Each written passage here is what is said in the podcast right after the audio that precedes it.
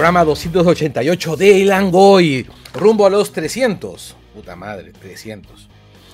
No creo que hayan espartanos cerca. Eh, Entendí, no creo que lleguemos. Yo, ¿qué fue, man? no. Bueno, hoy día vamos a hablar acerca de esta precuela, secuela de Depredador. Eh, Depredador La Presa, Prey. Que está en Star Plus. Eh, y también está llena de spoilers. Así que si ustedes todavía no han visto la película, hagan pausa al programa, vayan a Star Plus o a ver al señor Torres y vean la película. Está de la puta madre, en serio. No les recomendaría que vean el resumen. Este, así que muchachos. En realidad es una película difícil de spoilear. Sí, en realidad las partes principales, ¿no? Pero... No, es que la historia es súper básica. La historia es súper básica. Es el, depredador llega, se encuentra con alguien y lo intenta matar y esa persona lo mata. Es así. Esa es la, historia de todos los depredadores. Exactamente. Ahora, lo importante es el cómo, no es el qué. Estas historias, lo que importa es el cómo. Y el cómo es justamente lo, verdaderamente interesante y atractivo en Prey. Pero antes de eso, chicos, ¿cómo están? ¿En qué andan ustedes? Hello. Estoy vivo. Yo tomando una rica Inca Cola que me es promocionado. Sabor nacional. Auspícianos, Grupo Lindley. o Ambef. Bacus también nos pueden. No, Ambef Bacus pues, son el mismo, el monopolio. sí. Ya bueno, vamos a hablar de, de las noticias. Carlos, había una noticia para nada agradable.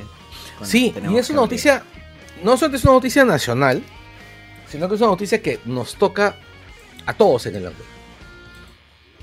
Eh, nos toca indirectamente, ¿no? Es, ¿Ustedes saben qué cosa es FISAL? FISAL es una entidad que, bueno, ve tercerizaciones de servicios médicos en, en, bueno, dentro de lo que es salud, lo que es MINSA, ¿no? Y no le ha renovado el contrato a una clínica. Es, a ver, les voy a leer el, comunicado, ¿no? Que es, esto es del CIS, ¿no? Es, los pacientes con insuficiencia renal crónica terminal, asegurados del CIS, que se atienden en la Clínica Integral Santa Elena EIRL en San Juan de Miraflores, dice, tienen garantizada la continuidad de sus tratamientos de hemodiálisis. Básicamente, la clínica Santa Elena, donde nuestro amigo Carlos Moya, alias el vicioso, se atendía, al igual que aproximadamente 60 pacientes, personas con recursos económicos limitados y además que viven en un polo de la ciudad. Eh, y que ustedes deben saber, los pacientes con diálisis son personas que tienen movilidad limitada. Después de hacerte una diálisis, cuando sales de la diálisis, estás para el culo, no tienes movilidad posible, no te sientes bien. Esto es importante, recuerden esto. ¿Qué es lo que han hecho los señores de FISAL? Del Fondo Intangible Solidario de Salud, alias FISAL. Lo que han hecho es coger, primero que dijeron, no le, hemos, no le hemos renovado contrato a esta clínica y como no conseguimos otra clínica en la misma área, los vamos a mandar por la PUC. Guayauca. claro, el comunicado ni siquiera dice a dónde, solo dice, los vamos a seguir atendiendo.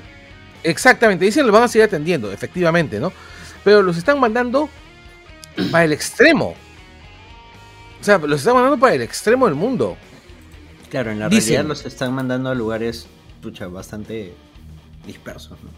No, los están mandando a lugares donde no pueden donde no pueden atenderse. No, claro, la, movilidad es súper, si ya de por sí debe ser más o menos difícil ir a donde estaban, que los manden pues, pero para una, dos, una hora, 40 minutos, dos horas de donde está. Pucha. Además las diálisis son, son cuatro horas que estás ahí este, echado para el culo mientras te hacen la diálisis, te cambian la sangre y cuando sales, como dijiste Carlos, peor, estás, estás hecho puré, puré. Y muchos van solos, o sea, no acompañados.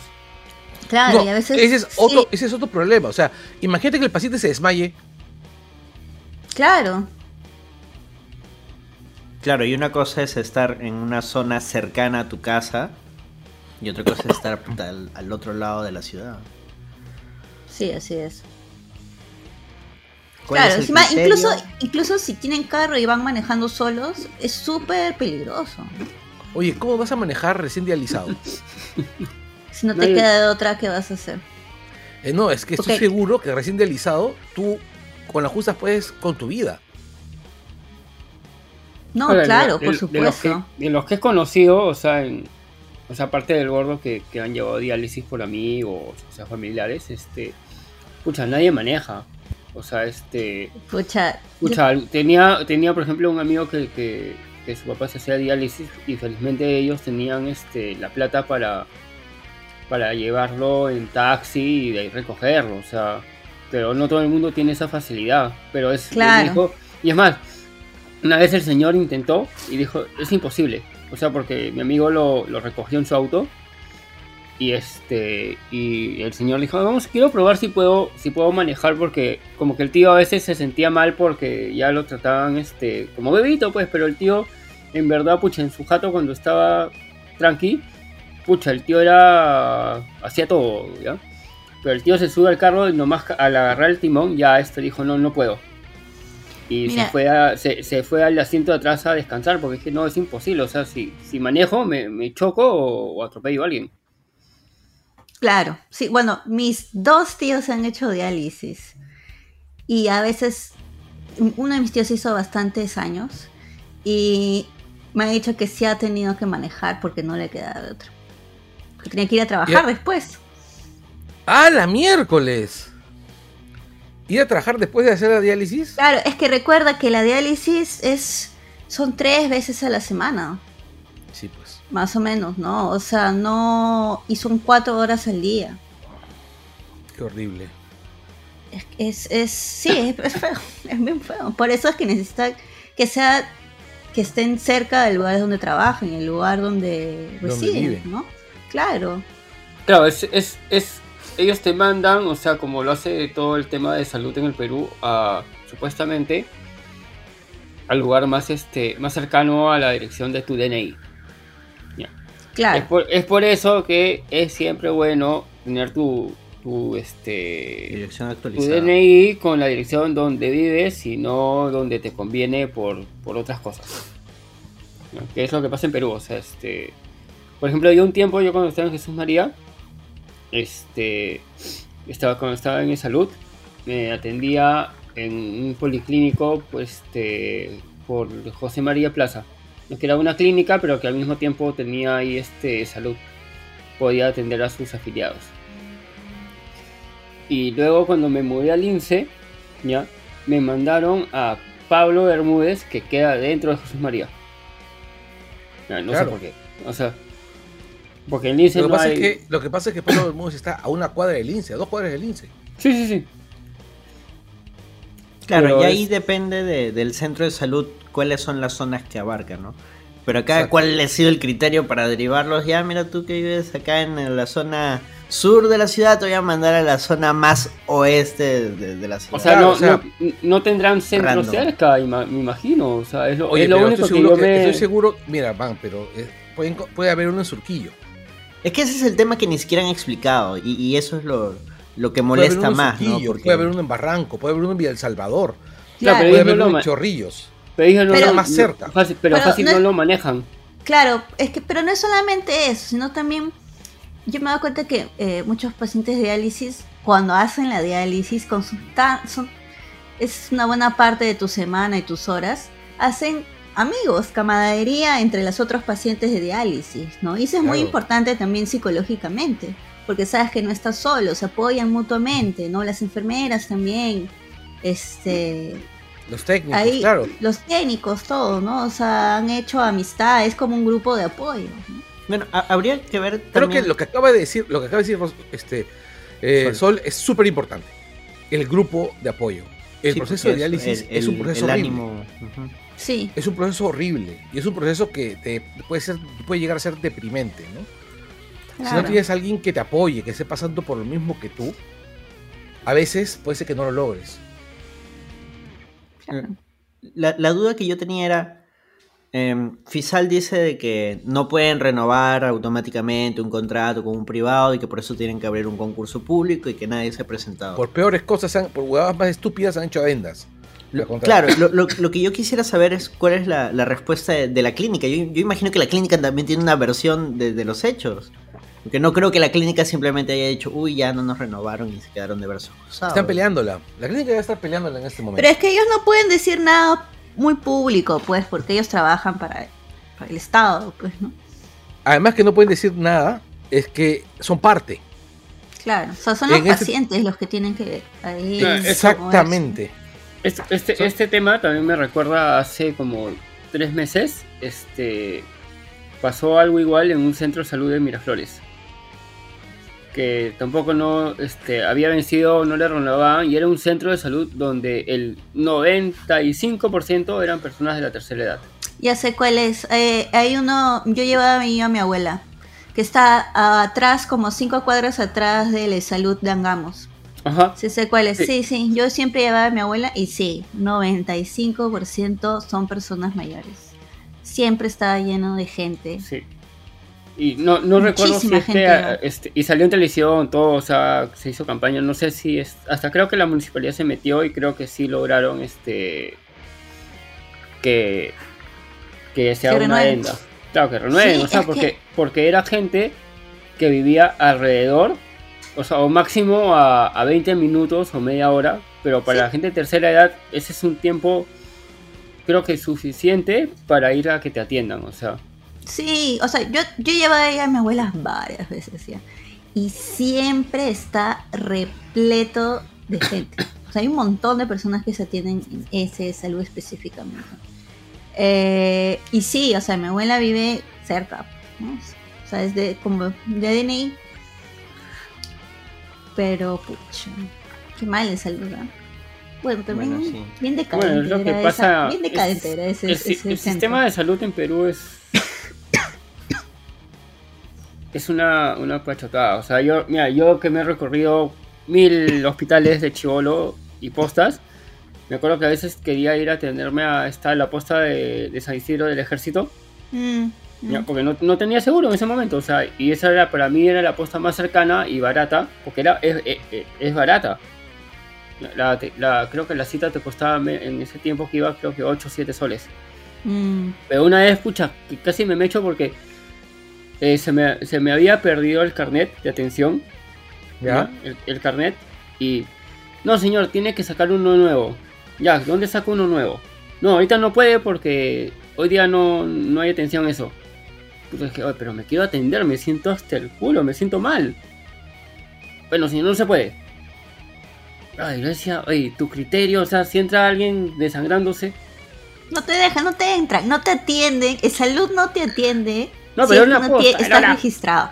No, importa, no, era salud, o sea, era una posta. O sea, me parecía ya el pero criterio pertenece de la al Estado, pues. Es una posta que le pertenece al Estado. Yo decía, pucha, y agarré y me fui a, a, donde. no, no era, o sea, no era que me tenían que meter cuchillo ni nada, felizmente, pero sí me sentía mal, no sabía qué tenía. Tuve que llamar a mi prima, que es dermatóloga, para que, para que me vea. ¿Y qué tenías? ¿Ah? Este, una, como una infección tenía. Pero, pucha, me pareció malazo. O sea, le dije, igual voy a pagar la pinche cita. No es que quiera que me atiendan gratis, le decía. O sea, te voy a pagar la cita, voy a comprar los remedios acá. Necesito que me atiendas. Una atención como particular. Que, o sea, sí te pueden atender como particular. necesitabas, el, necesitabas, claro, pero necesitabas el carnet para que te atiendan. O sea, necesitabas el pinche carnet, un pedazo de cartón que te costaba creo que 5 soles sacarlo para que te atiendan.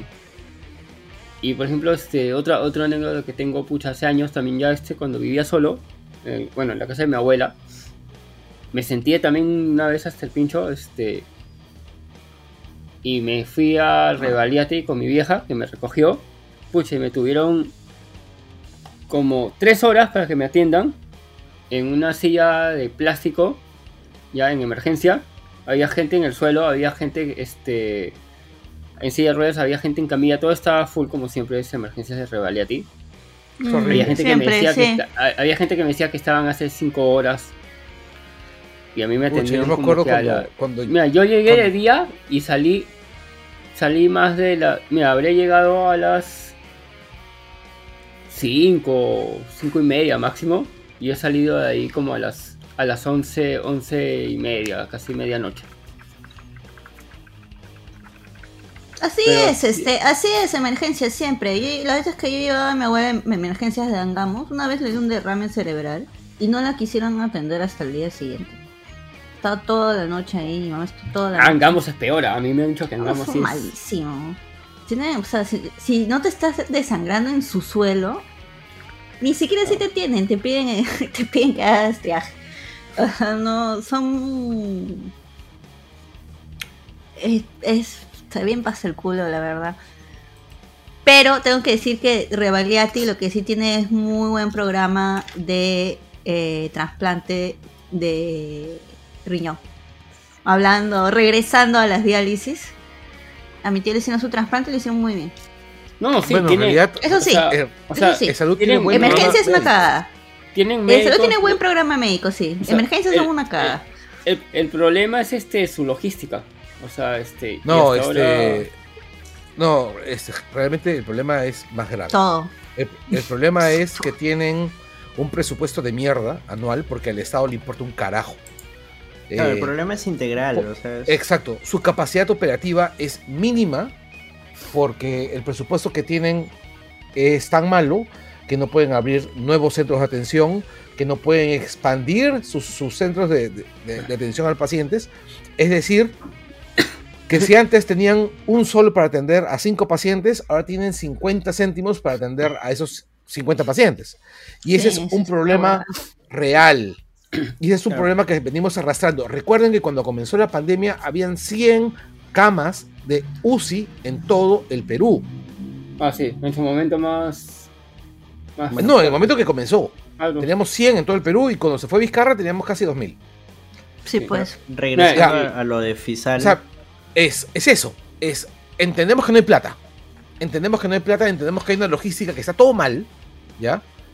Pero honestamente no pueden ser tan hijos de puta de no hacer una adenda para no dejar a los pacientes en el aire. Porque decir, los estamos trasladando a otros centros de salud para que se atiendan, es mandarlos a la mierda. Tú no puedes mandar un paciente, un paciente que necesita una hemodiálisis permanente, dos o tres veces por semana a que se vaya de su casa en San Juan del Urigancho, de, de Miraflores, hasta el Callao. No puedes. O sea, esa persona puede ser que se muera en el camino. Sí, así es.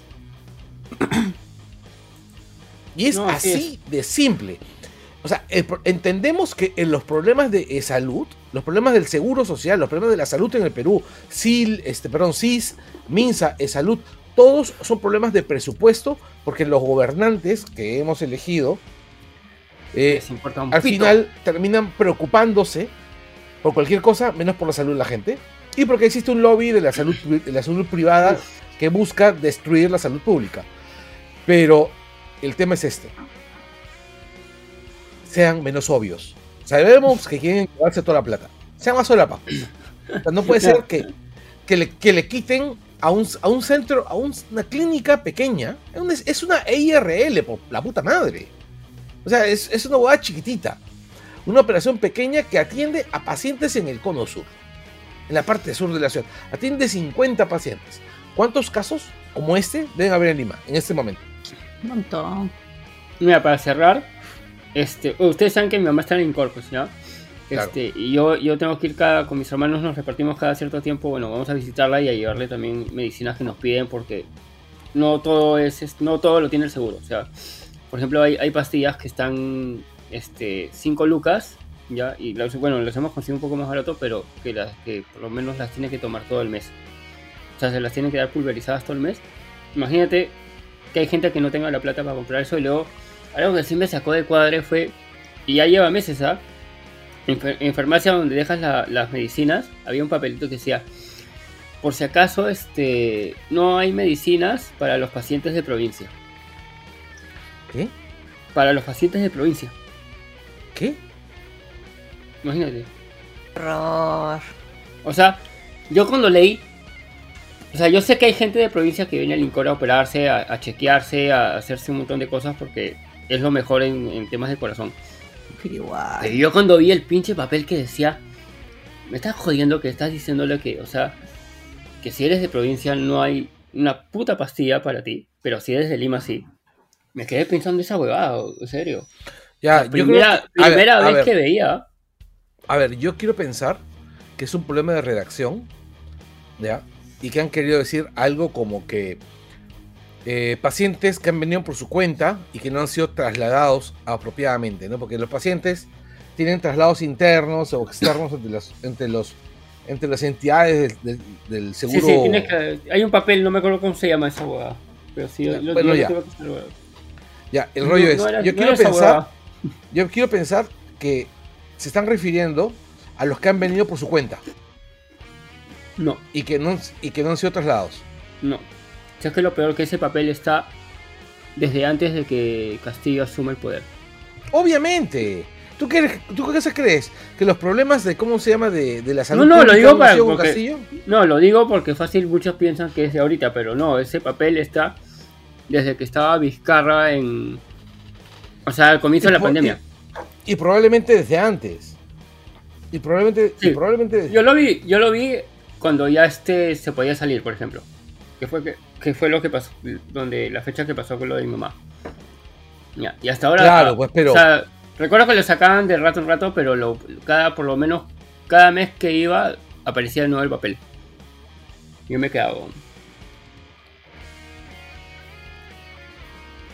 Bueno, bueno. bueno seguimos. De, de, compartirlo del FISAL para ver qué es lo que pueden hacer para ver si pueden solucionar ese problema. Pasemos a las noticias internacionales un poco más. un poco menos serias. menos serias para nosotros y menos serias también para el jefe de Warner. De Warner pero Discovery. Pero tristes para ciertos usuarios. Sí, no, no, es una cagada lo que están haciendo. Obvio no es una cagada a nivel sanitaria de salud como lo anterior, mm. pero la, gente de Warner Discovery eh, ya le va a empezar a dar de baja a varias series animadas que tienen en HBO Max. Lo que han anunciado es que van a retirar las series. Entre ellas están, por ejemplo, Aquaman King of Atlantis, que es una de ahora no mucho. Close Enough, que ya, bueno, ya había sido cancelada, pero aún se podía ver en HBO Max de Estados Unidos. Eh, Infinity Train, que ya había terminado, pero estaba disponible aún en HBO Max. Eh, Mao Mao, no, no estoy seguro si esa había acabado, creo que todavía continuaba. Sí, es una de un gatito samurai. sí, la animación era bien, bien bonita ahora no la vas a poder ver porque la van a quitar los perros estos, la van a sacar. Ese es el problema que tiene este en general Warner con sus animaciones. Tiene muy buena animación. John Justice se ha estado estrenando con regularidad, pero no le hacen promoción. Pero parece que no la han renovado, ¿no? O sea, no, sí, eh, también a John Justice ya, o sea, no le han bajado el dedo directamente, pero han dicho este, no hay planes de una nueva temporada. Nuevamente, ellos no promocionan sus productos o no saben cómo promocionarlos. Close Enough aparentemente fue cancelada por baja audiencia, pero también los no, no tuvo, parece, una buena campaña publicitaria. Y una de las que más está doliendo es este Summer Camp Iceland. Porque esa nos informaba por ahí Helix Helix. Esa iba a acabar el siguiente año, en el 2023. Entonces no sé cómo van a hacer con, con, el cierre de la serie. Y, ya está hecha, además. Claro, claro. ya era un tema de, estrenar, pero ya, o sea, la creadora Julia Pot ya ha salido a decir en Twitter que pucha, ha sido un chambón, han sido cinco años de trabajo y de pronto simplemente agarra bien. Lo peor es que son los últimos que se enteran, al igual que nosotros. Así como cuando se bajaron Bad Girl y puta, el director está renovando sus votos de matrimonio y de pronto le dicen, oh hermano, tu película ya no va. Igual, acá simplemente les han dicho, ¿sabes qué? Tus series las vamos a sacar de, HBO Max. Y no es que ya las vamos a sacar y pucha, van a pasar a la plataforma HBO, las vamos a transmitir en, tal lado. No, simplemente ahí nomás. la vamos a sacar y sabe Dios qué va a pasar. Claro, sacarlas y a la nada, ¿no? Porque no es venderlas a otros sitios. ¿Y, por qué sacarlas? ¿Por qué simplemente cancelas? Sobre Déjalos en la plataforma. Claro, porque son tuyos. O sea, ¿cuál es el sentido de, retirarlas de ahí? ¿no? ¿Qué, carajos quiere hacer? Tiene sentido. Honestamente, tampoco, tampoco se me ocurre qué cosa puede estar pensando HBO Max. O sea, ¿qué puede estar pensando ¿no? Porque esto viene, viene de arriba. ¿Qué será venganza? Una cosa así, destruir internamente todo. No, no, creo que sea eso, no creo que sea tan, algo tan básico como eso. Lo que yo puedo especular, porque nuevamente no veo un, patrón de, de, acción, es que vayan a hacer como hicieron con CNN Plus. Que al final CNN Plus lo suprimieron, lo eliminaron y lo volvieron parte de, de Discovery. Pero eso era pez estupidazo, pues. ¿Cómo hacer? Nuevamente, no, estoy diciendo que, tenga sentido lo que, lo que están haciendo, pero imagino. Que esa plataforma no tenía sentido para empezar. Ah, bueno, no, pero tenía un, tenía un culo de suscriptores y puta, era la competencia directa de Fox News.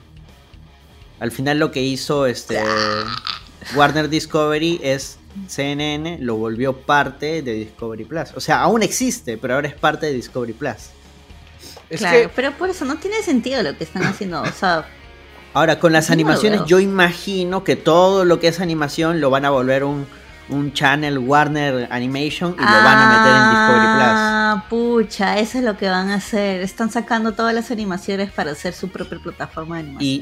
Y, y, HBO Max va a quedar ah. como cuando presentaron sus diapositivas. HBO Max va a quedar los productos de, de DC, las cosas más serias, script y todo lo que sea colorinchis se va a ir a, oh, Discovery Plus. ¿Eso quiere decir que van a quitar Rick and Morty?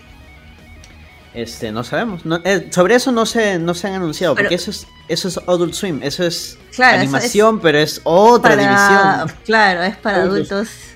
Y es, claro, sí, pues. ojalá no saque Rick and Morty, porque están a punto de estrenar la próxima temporada.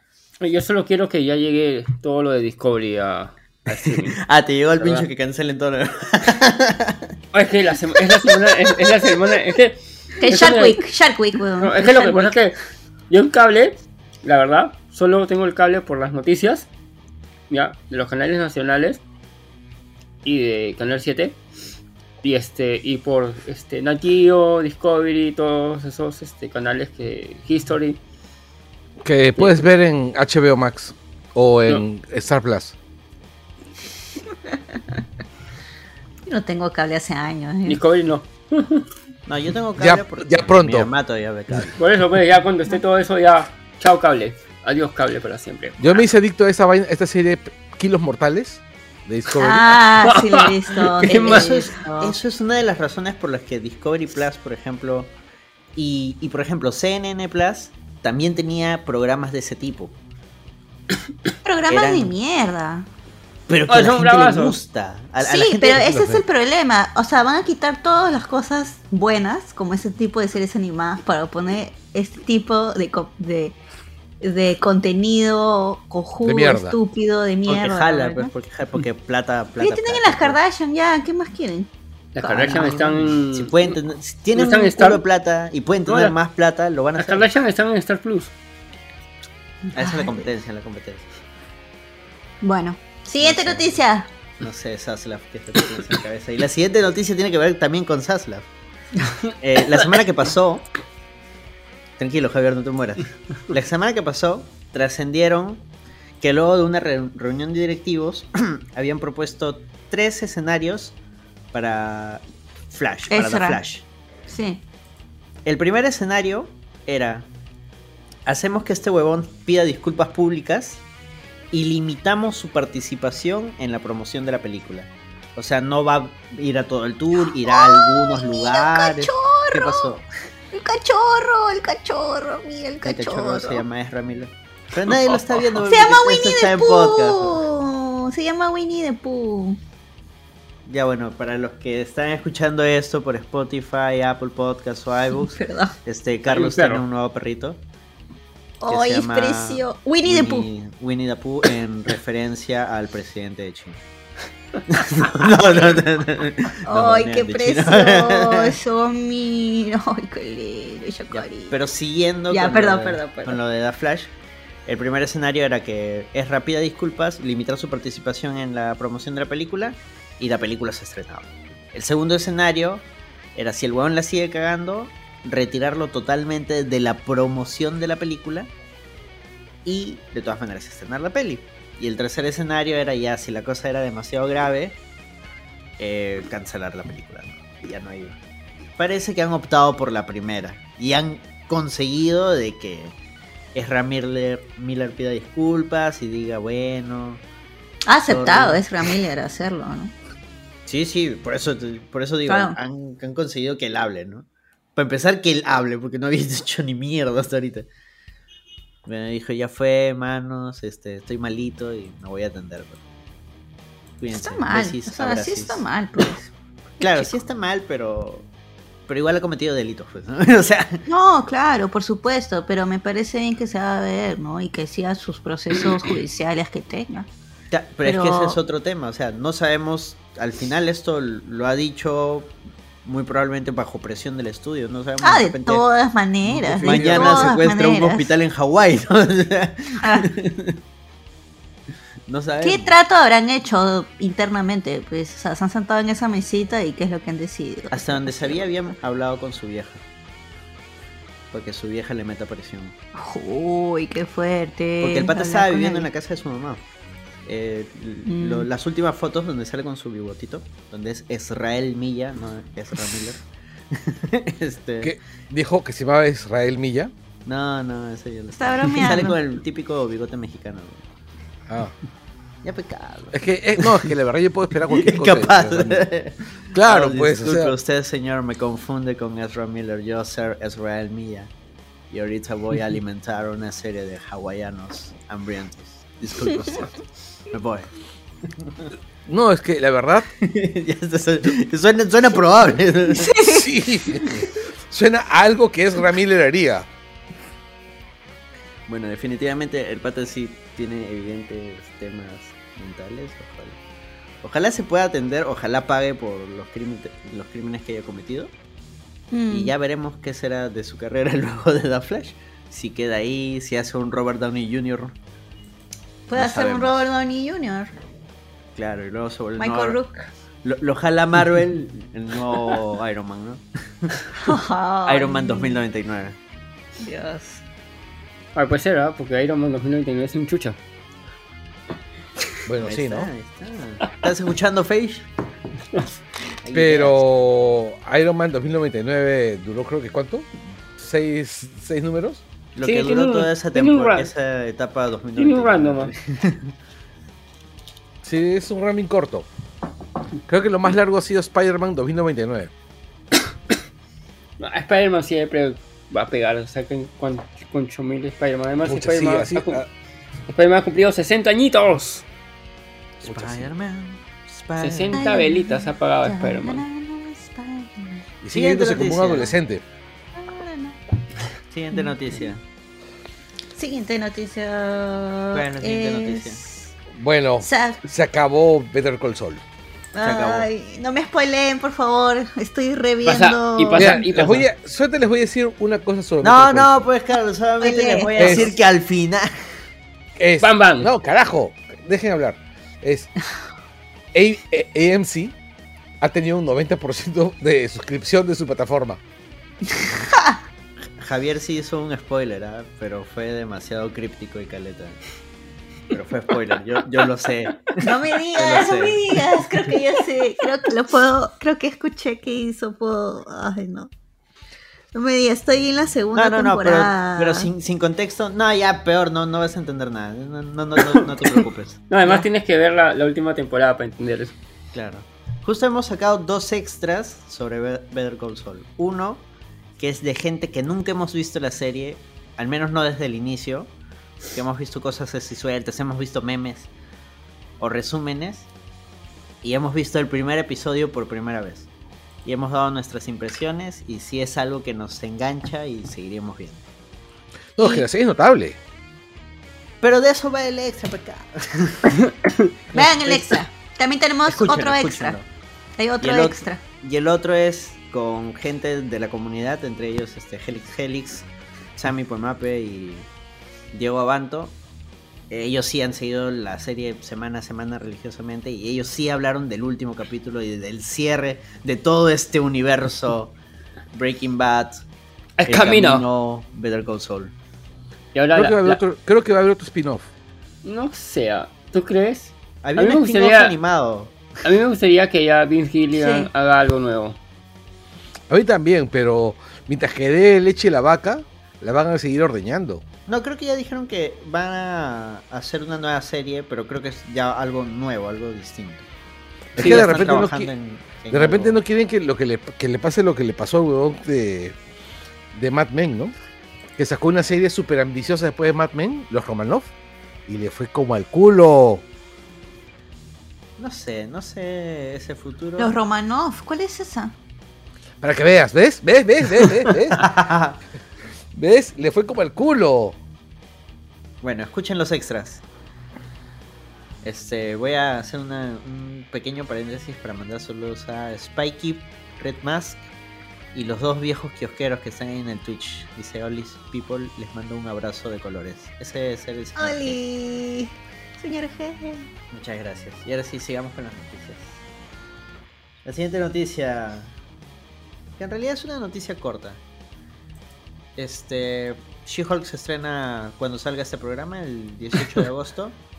Y ya anunciaron que todos los capítulos van a tener post-credits. Ajá. Escucha, de verdad, sí tengo, ¿cómo se llama? Hype este, con She-Hulk. Como te digo, a mí lo- los no. trailers no me jalaron No mucho. sabemos. No mucho. Pero la prensa ya vio los cuatro primeros episodios y le está dando un aprobado. Al menos hasta la última vez que revisamos. Es más, vamos a revisar ahorita todos juntos. Vamos a poner She-Hulk. Rotten Aprobada. Tomatoes. Pero ¿por qué Además, es- un aprobado-? No es, no es un aprobado raspando, ¿ah? No, no, sí. Es un fresh. Mira, subió, weón. Estaba en menos, estaba en 80. Había bajado hasta 83, creo.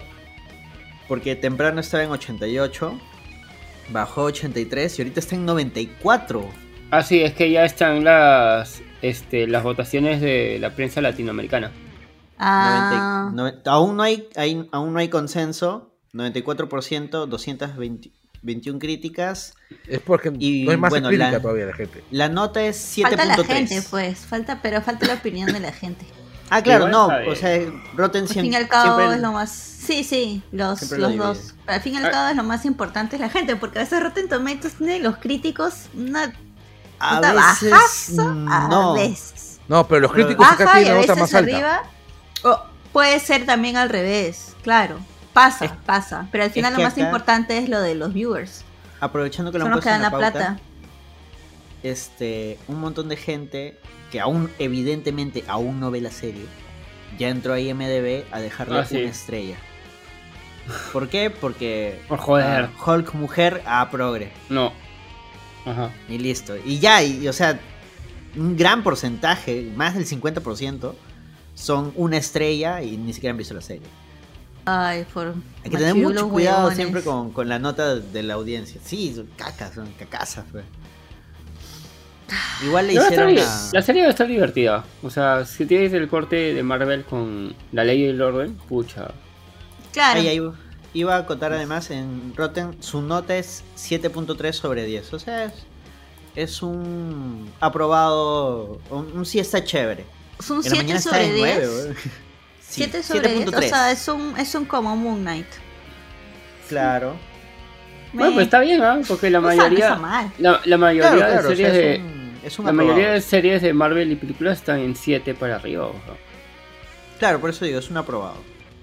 Hay Eso que, es solo un indicador nada más. Claro, ahí lo importante es el viewership del streaming, ¿no? O sea, si se mantiene el mismo viewership, ¿no? De millones a lo largo hasta que termine la temporada, ¿no? Y cuántos, cuánto, cuántos vistas ha tenido, ¿no? Al final de la temporada.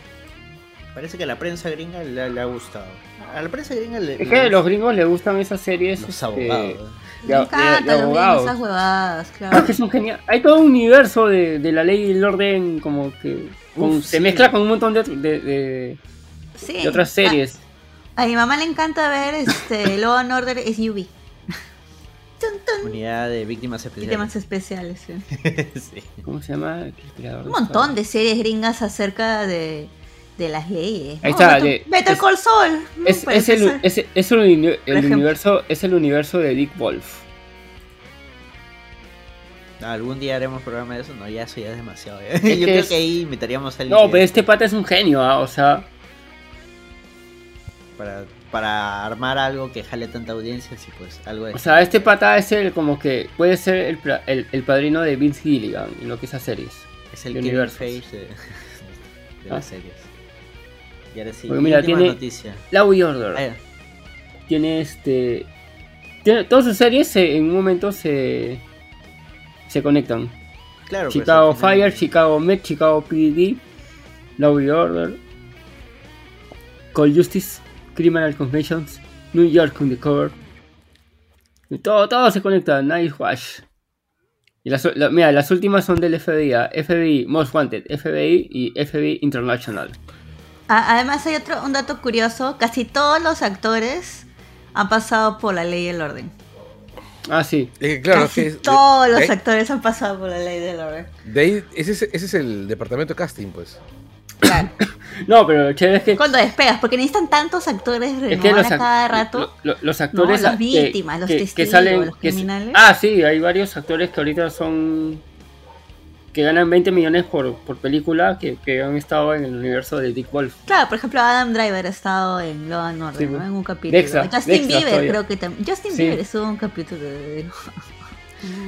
o sea, todo el mundo. No sé si es ahí, pero... Es un gran no universo. ¿Quién más ha estado en la, en, en la ley y el orden? Todos. Luis Guzmán. Luis, ah. Guzmán. Luis Guzmán va a ser este Homero. Yo, solo me acuerdo los nombres en latino. ¿eh? Es Homero Adams. Para mí es Homero Adams. Toda la vida va a ser Homero Adams. Pero no se llama Homero Adams en, en se llama Gómez. Gómez Adams. Gómez. también ha estado, también ha estado en Community. También ha estado. Cameo. Claro, tiene su estatua en Egresado de Greendale. Así es. También ha estado en Boogie Nights. También. En la película Traffic. También ha estado. ¿Y dónde mierda están los Miller? Oh, sí, esa película. ¿Te acuerdas? El policía. Salió en. Policía con Chisumario. Bueno, Luis es, es un actor bien, bien chambeador, pues, ¿no? sí, es chévere. Sí. y es, es un buen actor. Más feo que el carajo, pero es muy buen actor. Por como lo han, o sea, la caracterización que ha hecho se parece a lo de los dibujos de, del, a los del cómic. claro. Sí, de ahí han sacado creo que este el perfil de los actores para, para esta serie. Que es ah, este... estuvo en Magnolia. Sí, este pata es... Tiene, un registro pasto. Sí. Claro, estuvo en Lemon y Snicket, yo me acuerdo de esa película. Sí. Narcos. Estoy, estuve en Mal de Amores también. En Narcos. Obvio. Claro, en Beverly Hills, Chihuahua, fue la voz de Chucho. ha estado, ha Esa película es bien divertida. Ha estado en una película de, de Jordan Pila. ¿En cuál? En Keanu, la del gato, pues. Ah. Man, estoy viendo acá. Ah, estuvo en, la, en, en, el Quijote, en el último Quijote en el 2015. Claro, él hizo Sancho Panza, pues, ¿no? No, él fue un granjero. ¿Y quién es hizo Sancho Panza en esa? En esta. ¿Con la que es con Adam Driver? Es, no, no, no, no, es una latina. La de Terrillian, la de Terrillian. No, no, no, no, no, no. no, no, pero volvamos a, a los locos. Terrillian hizo una El Quijote, ya. Que... ya volvamos a, es... ya. A, a, a, la nueva serie de, de, Netflix basada en el universo de los Locos Adams. Con el prolífico Luis Guzmán, con Catherine Zeta Jones. Y bueno, el resto sí no los conozco. Lo siento. Lo siento de más actores que tienen de repente muy buenos trabajos y que a ver, por mi ignorancia cinéfila desconozco. Está Ricky Lindholm. Disculpa, estaba hablando. Está Catherine Zeta Jones como Morticia. está Ricky Lindholm, que es una actriz que ha salido en un montón de series, como Valerie Kinbot, como la doctora Valerie Kinbot. Eh, Está como se llama Jamie McChain. Que es el que sale en Son of Anarchy. Como un sheriff. Ya, de ahí. Cristina Ricci aparece, pero no se sabe cómo qué. El. Bueno, Isaac Ordóñez hace de Poxley, conocido en América Latina como Pericles. Pericles suena más chévere, ¿Ah? Pericles suena más chévere. Pues. Suena más, más a lo que la gente se acostumbrada, ¿no? No sé, la palabra Pericles me, parece muy jocosa. Sí. Bueno. Claro, pero es que los nombres en, inglés tienen significado. Exacto.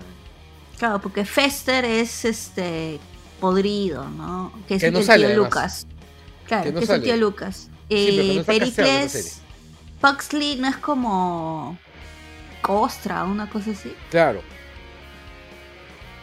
Merlina, Wednesday, miércoles. Por el poema este.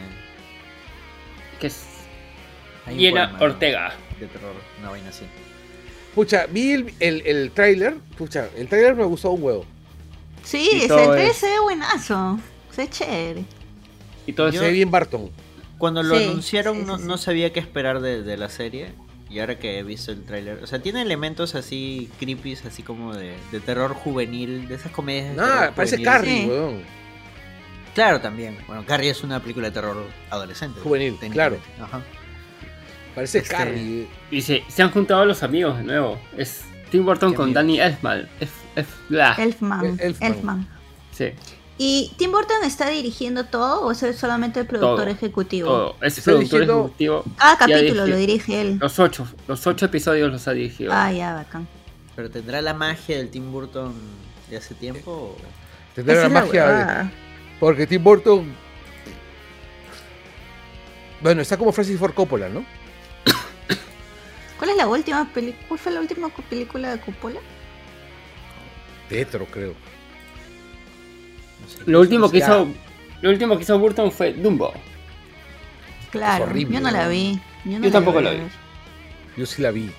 Yo solo sé que Danny Elfman está mamadísimo. ¿Cómo que está mamadísimo, Está macetaza, Lo vi en un concierto de hace un par de años, creo. Sale así todo con su pelirrojo, color fuego, sus tatuajes así, hasta que maceta. ¿No las, ¿no las confundió con Carrot Top? No, no. No, Carrot Top no está mamadísimo. Está, mal.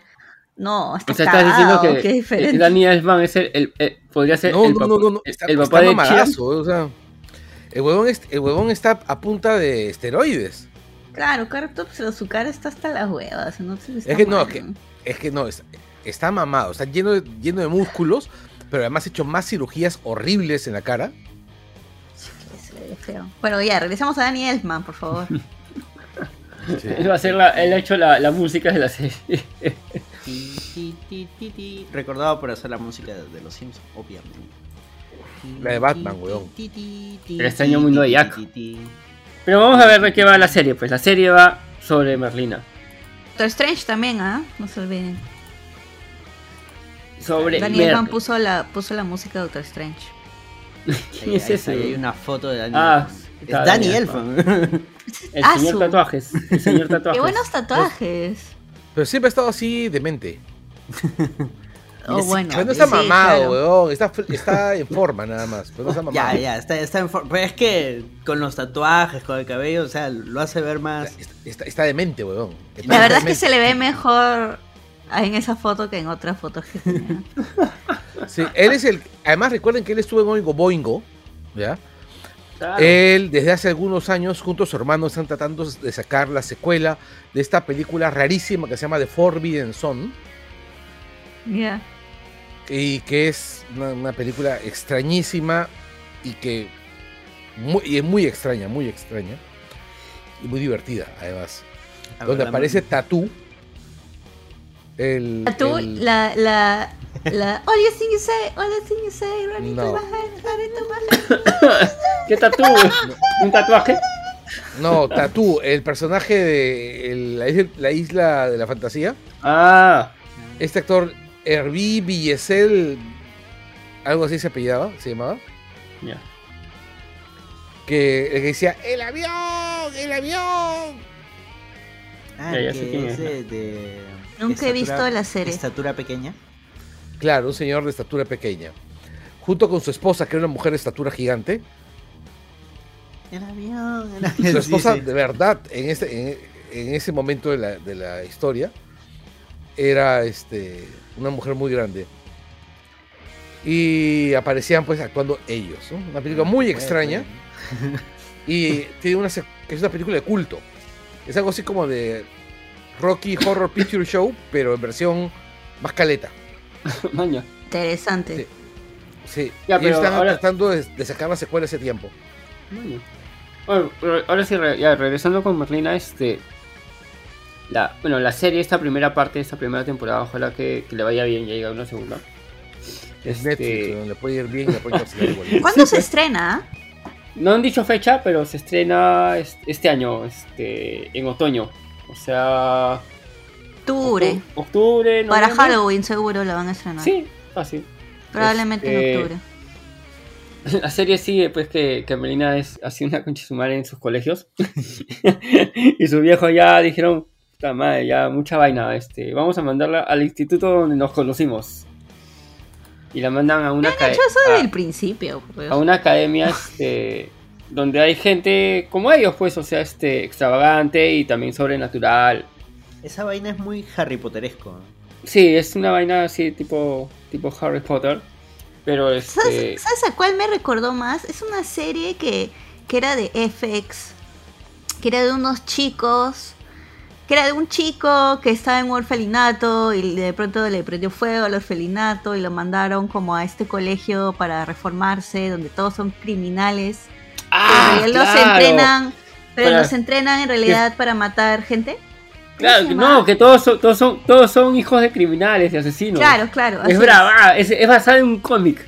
Sí, que la, sí, la ¿cómo ca- se la llama? cancelaron, no me acuerdo. Sí, la era- cancelaron.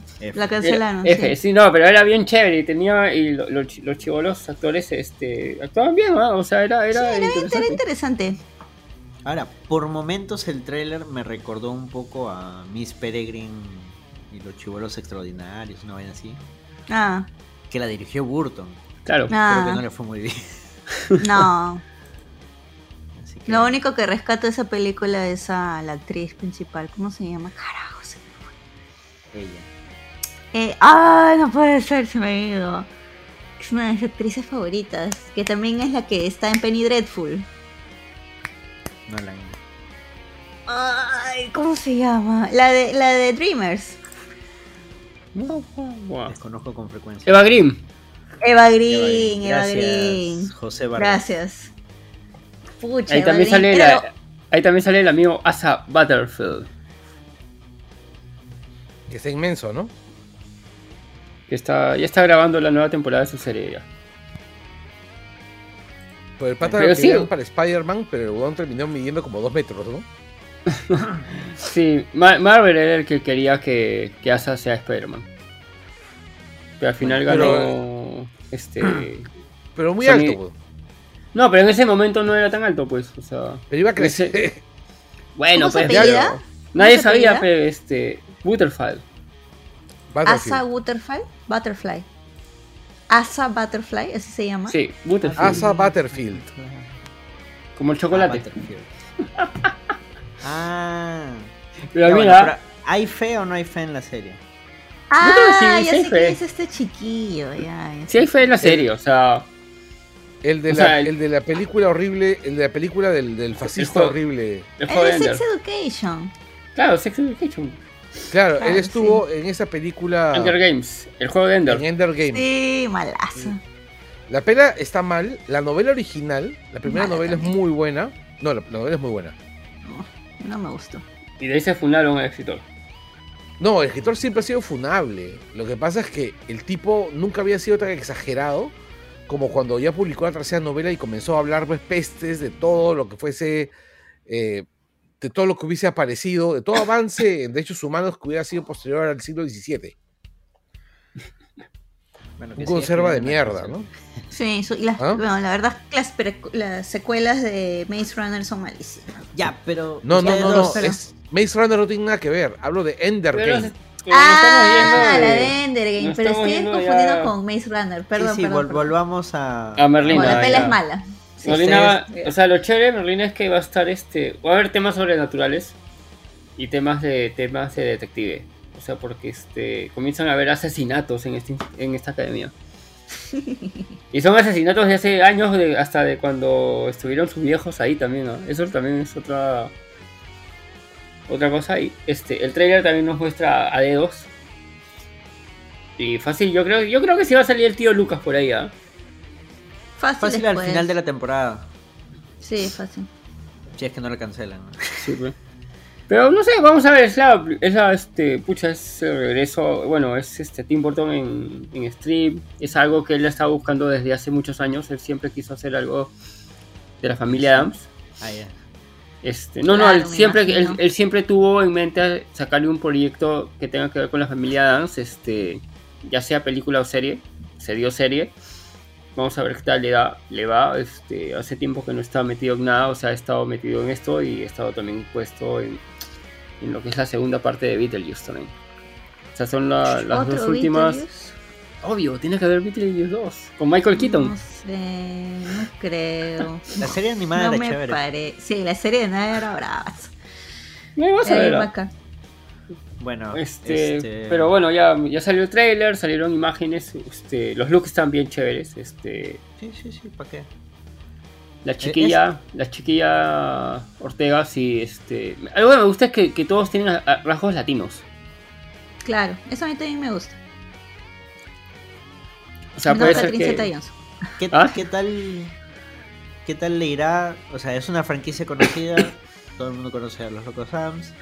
Es un director reconocido, pero que no le he ido muy bien últimamente. Bueno, Steve Burton. Es Daniel Fan en la música. O sea, tiene las figuritas para que le vaya bien. Y es Netflix. No, tiene, las figuritas para también para hacer un fracaso épico, ¿ah? Ah, tiene todo. Esa era mi segunda opción. Por eso, tiene las figuritas para que le vaya bien o para que, puta, o sea, desastre magistral. Vamos a ver qué tal, o sea, este. Por lo menos el, el trailer hypea. O sea, lo que te muestra en el trailer. ¿Le tienes fe? Por supuesto, Con lo que acabas de decir, no, no, parecía No, pero es que estamos hablando de Netflix. Estamos hablando de Netflix, por un lado. Que nos acaba de dar una genial adaptación de Sandman, la cual hablaremos. Carajo, qué buena adaptación. Todavía no termino, no, no buena, nada. no, no, sin spoilers, la próxima semana. La próxima semana. Estoy ya, este, me faltan tres episodios. Pero está bien chévere, ¿eh? está bien sí, Sí, sí, Es buena, Los actores de 10.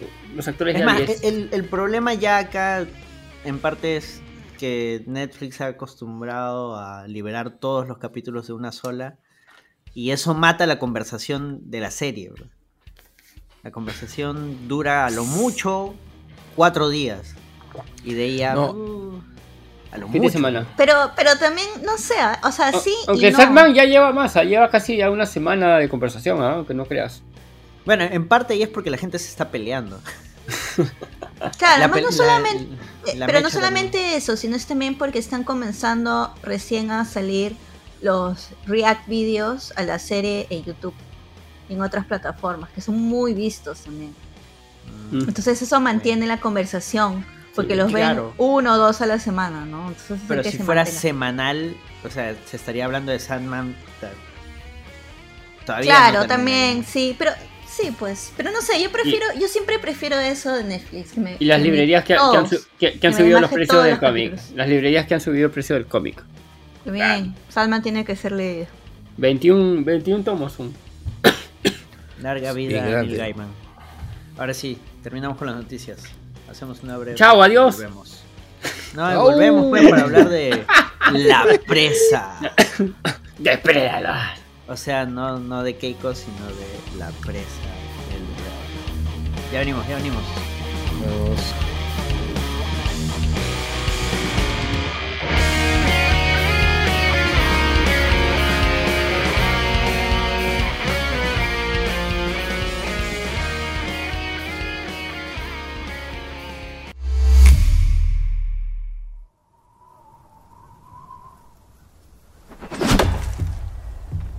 qué quieres casar? Porque ustedes creen que no puedo. Vi una señal en el cielo. Estoy lista. Mamá muy Nicta.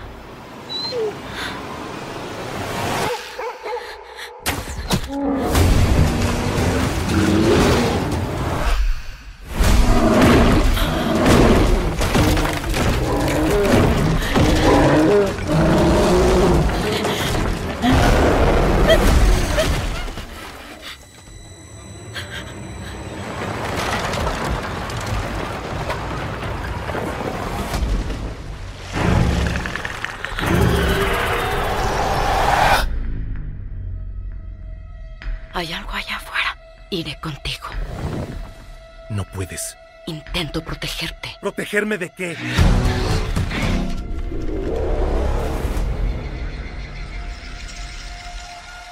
Es hora.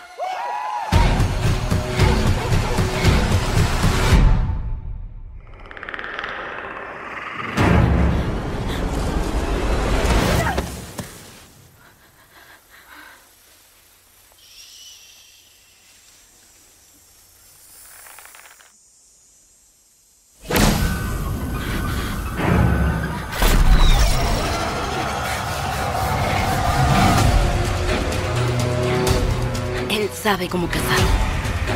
Yo sé cómo sobrevivir.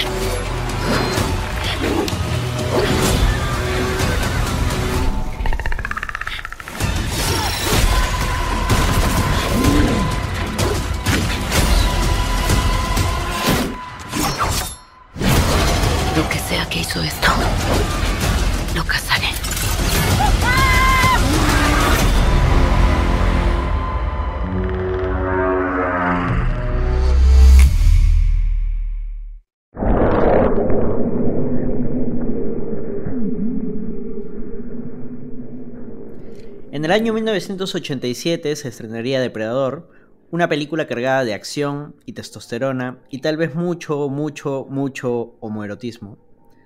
Protagonizada por Arnold Schwarzenegger, conocido por Latinoamérica como el Chuache. Ambientada en la selva. En 1990, el depredador viajaría a la ciudad de Los Ángeles y, y se enfrentaría a Danny Glover en Depredador 2, más depredador que nunca. En el 2010, un grupo de humanos serían raptados para la película Depredadores, la cual fue producida por Robert Rodríguez. Y en el 2018 salió una película bastante extraña llamada El Depredador, donde el depredador le regalaría una armadura a un niño autista. Así como lo oyen, así de, de caótica y extraña fue esa, Qué fue esa interesante. película. Y hay un perro depredador. En, en realidad un, fue bien un perro caótica depredador. Apelaba a muchos estereotipos y no, fue, bien rara esa película. Sí. Con esa irregular carrera por el cine llega Prey, donde ahora un depredador visita una tribu, a una tribu comanche en las grandes llanuras en el año 1719. Esto ocurre 300 años antes de la protagonizada por Arnold. Claro, 1700, 1900. Claro, la- las matemáticas creo que estaban un poco claras. ¿no? Tú eres contador, deberías de saber. Es que eso yo no lo había notado, lo han agregado. Solo era necesario poner el año. ¿Podrán los comanches contra el depredador? Evidentemente sí, porque si no, no habría más películas. Pero, ¿cómo los enfrentarán? ¿Qué nos pareció esta peli? Eso lo descubriremos en este programa de Langoy, donde vamos a hablar de Depredador, la presa. Pero antes Oh, vamos a hablar de full nuestros spoilers. auspiciadores. Ah, sí, sí, full spoilers. Nada que, ay no, hay una sección sin spoilers. No, te, te hemos avisado desde el inicio que vamos a hablar de esta peli. Full spoilers. Pero antes nuestros auspiciadores. Carlos, por favor, ayúdame con eso. Bueno, acuérdense que nosotros llegamos todas las semanas gracias a Tecnostore. ¿Y qué es Tecnostore? Tecnostore es la tienda del gordo McVicious. El gordo McVicious da todo tipo de servicios eh, de, bueno, servicios tecnológicos, ensamblado de computadoras, redes sociales, diseño de páginas web y todo lo que necesites para que tu negocio o tu vida personal, ¿no? Estén encaminados y sin problemas, al menos en el aspecto digital. llamen al gordo a contacto arroba tecnostore.pe o nos escriben a nuestros correos, a nuestras redes sociales para darles otros medios de contacto. Gracias, Carlos. Sol, ¿puedes ayudarnos con el siguiente auspiciador? Claro que sí. Y como somos un programa de cultura pop, los coleccionables no pueden faltar. Si son fanáticos de la figura Funko, Iron Studios, Van Presto, entre otras, entonces aprovechen en usar nuestro código de descuento El Langoy. Todo juntito, El Langoy, no importa si es mayúsculas o minúsculas, El Langoy, en la tienda online de Funatico Store. Y podrán obtener el 10% de descuento en los productos que tengan en stock. También pueden entrar a las redes sociales de Funático en Facebook e Instagram para chequear los descuentos de la semana y los nuevos funquitos y figuritas y demás que están trayendo. Así es, y también llegamos gracias a un nuevo auspiciador. Si han estado escuchando los últimos programas ya sabrán quiénes son. Y si esta es la primera vez que están escuchando Langoy, pues ellos son el señor Peludo un nuevo emprendimiento de venta de alimentos, medicamentos y artículos para mascotas. Además tienen atención veterinaria a domicilio y puedes hacer tus pedidos a través de su Facebook o de su Instagram escribiéndoles, encontrándolos como arroba cenorpeludo.pe. Cenor, así con N, porque las redes sociales gringas se, rayan con la N. cenorpeludo.pe. Y si avisas que vas de parte de Langoy, porque evidentemente estás escuchando este programa, te pueden dar un 10 hasta un 10% de descuento. Aprovechan porque además tienen otras promociones que bueno, ya se van a ir enterando en sus redes sociales. Para todos los que tienen su mascotita, su, su perrito, su gatito. Su, eh, ratitas también atenderán, eso me gustaría saber. Bueno, los veterinarios tienen problemas con los roedores, ¿ah? Las ratas son muy inteligentes. Son muy inteligentes y pueden ser grandes mascotas. ¿Y los pero los roedores bueno, para Dicen comer. que son ricos. Son sabrosos, son sabrosos. Son ricos. No, pero las ratas viven creo como 3, 4 años. Yo, por eso no tendría una, porque me sería muy triste luego despedirme. Bueno, los hamsters, los hamsters viven 3 años, 3 y 4 años también. Pero los hamsters van morir constantemente. sí. sí ah, Llegamos gracias también a nuestros Patreons. Eso debí mencionarlos al inicio, se me pasó. Disculpen, pero aquí están, son Julio Fi, Puño de la Estrella del Sur, Mario Augusto Puga Valera, Diego Hermosa, Jorge Jaén, Enrique Chang, José Vargas Ojos Cerrados, Juan Carlos Vivar, Arturo Bustamante, Simena Puntito, Kazuko Almeida Goshi, Daniel Peñalosa, Daniel Ocupa, Carlos Quevedo, Estefano Paredes, Cabeludo, Gorky Pacoricona, Christopher Hernández, Alfredo Injoque Vicente, Daniel Infante, Celso Zelaya Valvé, Alfredo Pinedo, Walter García, Pedro Rivas Ugaz y la gente linda de Latvionics. Muchas gracias por apoyar a Langoy. Y gracias a ustedes, ahí tema central. Ahora sí, arranquemos con la presa. Voy a buscar una musiquita para ponerle así tipo depredador. Tan, tan, tan, tan. Tiene que ser una... Ah, verdad, nos olvidamos de poner este Alien versus Depredador, ¿no? Porque ese no, también... no, es que no son canon. No, esas no son canon. Son ah, esa es la única que he visto de Depredador. Justo las que no siguen. de hecho, aprovechando que ya empezamos a hablar de la película, el director creo que no estaba muy empapado en realidad del canon de, la película. Y por eso... Le ha salido mejor. Mete, el, no, mete el, guiño de, la pistola que sale en Depredador 2. Pero, o sea, solo lo metió porque dijo, ah, yo sé que hay una pistola que sale en otra película, lo voy a poner porque... Porque me pareció curiosito. Pero ahora no, hay mucha ah, lógica. Ahora tienes más sentido el tema de la pistola, porque en la película me pareció como que ¿qué? Claro, eh, es que en realidad solo era un guiño, pero ahora los fans están que hacen teorías para buscarle un sentido dentro del canon, ¿no? En realidad nunca fue idea de él que sea parte del canon la pistola, ¿no? Simplemente lo puso porque le pareció curioso, ¿no? Pero bueno, son cosas que pasan. Acá han anotado como punto número uno el enfoque de la película. Javier, ayúdanos con, eso, por favor. ¿Qué pasó? ¿Tu micrófono está apagado? Hola, hola, hola, hola. ahora sí, ahora sí. Ya. No, este. A ver, la película sorprende porque primero era una película que estaba haciendo en secreto. O sea, este. Ya hace varios años el director venía trabajando en, en esta.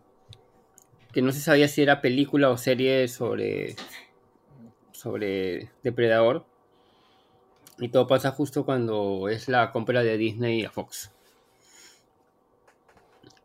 Y nadie sabía de esta película hasta que alguien se enteró y la sacó a... La puso en la internet, dijo, están haciendo una nueva película de Predador. Se chismeó. Sí, como se molestó un poquito el director, o sea, y bueno, tenía razón porque él quería que Claro. sea todo, todo sorpresa. La película se graba en pandemia. Y ya este Disney le hizo ya, Cholo, tu película va a ir de frente a, a stream. Bueno, pues ya que vamos a hacer es una película pequeña también. Pero nadie se esperaba que, que causara tanto, tanto furor. O sea, él mismo cuenta, o sea, él, él, este, él, él sí es fan de, del personaje, de la saga. Este, él ha visto la, la- la primera, la, la primera película, él, él no la logró ver en cine, la vio en VHS. Y él cuenta que la, la escena que lo que más le llama la- de la película de la 1 es el personaje justo. Este. Que era, que era Comanche también. No, creo que era Sioux. Bueno, sí, que era este El- nativo, que era un nativo americano. Un nativo americano, sí. Que muchos pensamos que era latino. Qué bueno, que pongan un marroncito en una película gringa, ya, ya era bastante, ya. pues. Sí, sí. Y dice que él, cuando veía la película, siempre iba a la escena donde ya se están este, escapando del, del depredador y él como que se queda para enfrentarlo y que los otros se puedan escapar, pues. Y hay todo este. Todo un rito que hace, si, si, si se acuerdan cuando lo vieron. Lo he visto. ¿Quién hace No el acuerdo. No, no, recuerdo ese. Tanto O sea, ese no, no es que quema cosas, o sea, sino como que da sus gritos de guerra y se pinta. Pero ¿estás hablando del, del chuache o de...? No, el Sioux. No, del Sioux. Ah, claro, es que él en la película, claro, necesita el contexto. Eh, Sí. en, en la película él cuenta de que en, en las tribus contaban la leyenda de, de un coso que vino a matarlos a todos. Y bueno, era- y por eso él, él sabía más sobre el depredador. De hecho, las teorías locas indican de que esto estaría alineado con Prey, pues, porque aparentemente los depredadores no solo habrían atacado a esta tribu comanche, sino habrían atacado a otras tribus. Y de ahí probablemente habrían atacado a una tribu Sioux. Y de ahí vendría la leyenda, que es la que repite Billy en la de Depredador. Bueno, tiene sentido, ¿no? Porque es, es que mandas a un solo guerrero a un pequeño parte de un planeta gigantesco. Mandas a varios, pe. A ver qué pasa. Bueno, la verdad es que yo O- no sé cuál es el lore de Depredador, así que puede ser completamente. O mandas a un guerrero que sea un chucha, ¿no? Ya, este. Mandas el- a alguien el- que sea como Goku. El, Claro. el lore de. El, el lore de, el lore de predadores, o sea, en sí es este. Es este. Una raza que es los Yautja. Que son cazadores, o sea, este. Que a cierta edad los mandan a cazar. Como también lo hacen los Comanche u otras tribus como los Incas, como los Aztecas, que a cierta edad. Los espartanos, Ah, o sea, ah, tienen su- ah, Tu ah, rito ah. de edad, su rito de edad. Claro, su rito es que él tiene que cazar y, y, y la prueba es que tiene que llevar este, el cráneo con la columna vertebral. Por eso es todas estas colecciones que se veían de diferentes, este, tanto humanoides como otros alienígenas en, la- en las naves, o sea, en las películas que, que, es- que han salido anteriormente. Eso es lo, lo único de Depredador, o sea que él Claro, caza, pero al mismo no- tiempo se vuelve la presa también. También no es solo un rito de, de iniciación, sino es parte de su cultura, ¿no? Van Ah, a sí, sí. diversos planetas buscando nuevos retos o viendo Sí. si hay oponentes dignos, ¿no? Pero en el caso específico de Prey, aparentemente, porque en realidad no nos dan muchos detalles y me gusta que sea así, este, es su, este sí es un caso de un depredador newbie. Aparentemente, ¿no? Porque viene lo más calato posible y empieza con presas chicas que es la serpiente, luego el lobo, luego el oso y luego ya va por los humanos. Mm. Va, va Ojo que, escalando. ojo que también es, es, es la primera, o sea, o sea, con esta película nos, nos ponen en contexto que es la primera vez que un depredador pisa la Tierra. Mm, no sabemos. No, no, no, no te ponen en contexto eso. Ese depredador No es la dicen. primera vez que. Sí, por Claro. eso- me, me gusta que quede así en, en un hálito de, de no sabemos más. Por Porque ejemplo, No es necesario tampoco, ¿no? No lo veo Claro, necesario. Eso es cierto. No, pero Ahora, puedes sobreexplicar el asunto y ahí o la puedes cagar o, o puedes dar datos interesantes. ¿no? No, Claro, yo pienso. pero- Dale, dale, dale, Carlos, tú. No, es que el. A mí lo que me parece interesante es más bien la manera como de arranque te vincula con, con el lore de la serie, de, las- de las otras películas. Por ejemplo, el cráneo del visor. El visor es mucho más primitivo. ¿No? Claro, y es, es este. que- Es, es un cráneo. Y ese cráneo es el cráneo de un animal que luego figura en. que luego se menciona en la película en la que está en el planeta de los Predador, en Yotja Prime, que es el Wind Walker, algo así. Creo que es el cráneo de los perros depredadores. Claro, pero no está confirmado. No, sí, este, parece que sí. No, porque los, los, este, los diseñadores de- del, del, del- bueno, del, del monstruo, del, del depredador, han dicho en qué se han inspirado, en qué se han basado, pero ellos dicen nosotros no podemos confirmar nada, salvo que lo diga el director. Sí, están manteniendo ahí bastantes cosas en secreto que es interesante porque parece que, que se vienen cosas con... Se vienen cositas. Eso sería interesante. Claro, es, es que Es él que dijo estamos- que él quería hacer. Él quería que- hacer. Claro, espero que no lo sobreexpliquen, porque lo, lo interesante de esta película es que no está sobreexplicado, ¿no? Es el misterio. Es el misterio, ¿no? ¿Qué Claro que- importa? Es simplemente sobrevivirlo. No, o ¿no? sea, por ejemplo, yo veo a este, a este depredador primitivo porque ha llegado, o sea, para mí ha llegado ya 300, es 300 a- años antes de este, de la- del, del otro depredador que era más tecnológico que está metido en Vietnam, en Vietnam donde ya hay armas de fuego y cosas así, o sea, y se nota que Claro. ya ahí los, los depredadores ya conocían a la raza humana. O sea, o sea, ¿qué puede, mira, esto es interesante, o sea, ¿qué historias puedes contar en 300 años hasta esa primera, este, ves que los, que los gringos gringos ven a un, a este alienígena? Eh, pero ese es más adelante, ese es el punto 5. Queremos más películas. No, no hay que saltarnos. Sigamos con el enfoque de la película, que es precisamente este, el, el misterio. El- la, la película sí podría decir tal vez que arranca un, un poco lento. Tal sí, vez. No, no sí, sé qué arranca ustedes. un poco lento. Pero Yo pienso que, que no es, la palabra no es lento, es pausado. Lento con, est- con extra steps. Bueno, No, cuando digo lento, cuando dices lento, es que está por detrás del ritmo que debería tener. Y yo pienso que es que arranca con un ritmo pausado, porque en principio lo que tiene que venderte son las sensaciones del personaje protagonista, ¿no? Que es Naru, que te- lo, lo que tú llamas lento es en realidad Naru tratando de eh, forjarse a sí misma como cazadora. Tú ves cómo intenta y falla repetidas veces cazar diversas presas y es por eso que tú dices, vas viendo el correlato de esta cazadora inexperta que está aprendiendo y preparándose para el gran reto cazador, que es el oso o el puma, ¿no?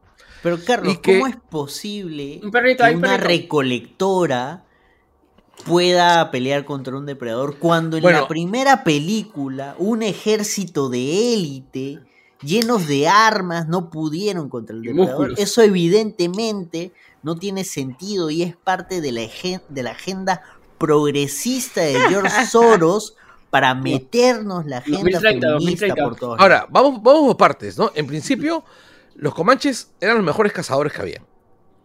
Punto uno. Segundo, eh, estamos hablando de alguien que sabía manejar su entorno y sabía leer su entorno como nadie, ¿no? Sabía. Es decir, no era un Navi. comando, Navi son Era un- los de Avatar. era un cazador. Un cazador pegado a su entorno, ¿no? Es decir, estaba jugando de local, conociendo todo. Los comandos de depredador estaban en su campo, estaban en su cancha, ¿no? básicamente están en Vietnam. ¿no? Estaban, estaban en, en una selva que ellos no manejaban, sabían cómo Como sobrevivir. Vietnam, pues. Exacto. Eran como los gringos en Vietnam. Claro, de hecho, o sea, cuando ya hagamos un Langoid sobre toda la saga Depredador, hay que hablar sobre esas alegorías a, a la guerra de Vietnam. Por Pero supuesto. eso ya será para otro. Y, a- y este, y es por eso que, que al personaje de Danny Glover le va mejor en Predador 2. Porque está en la ciudad que es su entorno. peliculón. o sea, vida. Gran película. Pero el rollo acá es, tú ves cómo ella va creciendo, entonces ese, ese crecimiento es pausado. No puedes, no puedes correr ahí, porque si, si haces que la flaca aprenda a, a manejar el hacha en, en, dos segundos, se te van a tirar encima los machirulos diciendo que es una Merizú. Bueno, ya lo están diciendo. Pese a que sí, en, en, en, la película sí muestran de que ella ya viene practicando. Pues, ¿no? ¿Sabes qué pasa también? Exactamente. Que la película es más, es, es, es, es más física que hablada. Mucha, sí. La gente, Sí. querámonos o no, nos hemos acostumbrado a películas habladas. Que desde el minuto uno los personajes tienen que hablar. Acá por No lo menos los, los cinco, los cinco primeros sé, ¿ah? minutos. Justo hace Ya, poco estuve verías- pero tú pensando en algo similar. Porque John Wick, ¿cuánto diálogo tiene? John Wick casi poco. no tiene. Si te pones a pensar, John Wick casi no tiene diálogo. Y además el, algunos diálogos son en otro idioma también. el, el No en inglés. 80% de, de, de John Wick son, son madrazos y pistolazos. Creo que más bien es al revés. Nos hemos acostumbrado tanto a la acción sin parar que ya nos hemos olvidado de los buenos diálogos. Pero. Y de No, las pausas. Pero, claro, pero para mí, mira, para lo mí. O sea, lo que ves que la, la- pero- la película comienza, por lo menos los 10 primeros minutos no hay, no hablan. No, sí, sí, pero hay un balance en realidad. Porque. Bueno, empiezan, eh, empiezan hablando con Manche y ahí es donde la gente se queda, what the fuck. Porque, y, no, y no hay este subtitulado, ¿ah? No, pero Sí, no los sé. diálogos en Comanche, Comanche son pocos. Además, algunos están subtitulados. Ahí el problema es que los gringos no ven nada subtitulados porque son unos idiotas. Pero ese es el problema de los gringos. A ver, Pero yo, sí, los- por- yo, yo lo sentí lento porque tuve un problema con la plataforma. Cada Ah. cinco minutos, cada cinco minutos, eh, Star, Star Plus me votaba. Me decía, Cierto. este, este, no se puede conectar a la página. Volver F5, volver refresh, cada 5 minutos, 5 minutos, 5 minutos. La verdad es que no me ha gustado la película, pero no he podido disfrutarla en su totalidad, Mm. secuencia, porque simplemente no, Tu inmersión, tu inmersión no fue completa. no, pues no, tenía que volver a, a refresh la página, horrible, buscar el minuto donde me quedé viendo, porque cuando entraba se volvía a ir a- a- al inicio. Reiniciar la computadora, nada, no me funcionó nada. Star Plus, no sé qué está pasando, pero chequé en su plataforma, no es Señor ratón. internet. ¿Qué pasó, es el señor internet. ratón? Dicen que es con Chrome nada más, ¿ah? Pero creo que tú también tuviste problemas, ¿no? Con Star. Sí, claro. Con Chrome en Linux y en Mac. Pero, ¿por qué? O sea, ¿qué estabas viendo? ¿Qué pasó? ¿Qué te pasó? Está viendo el fútbol.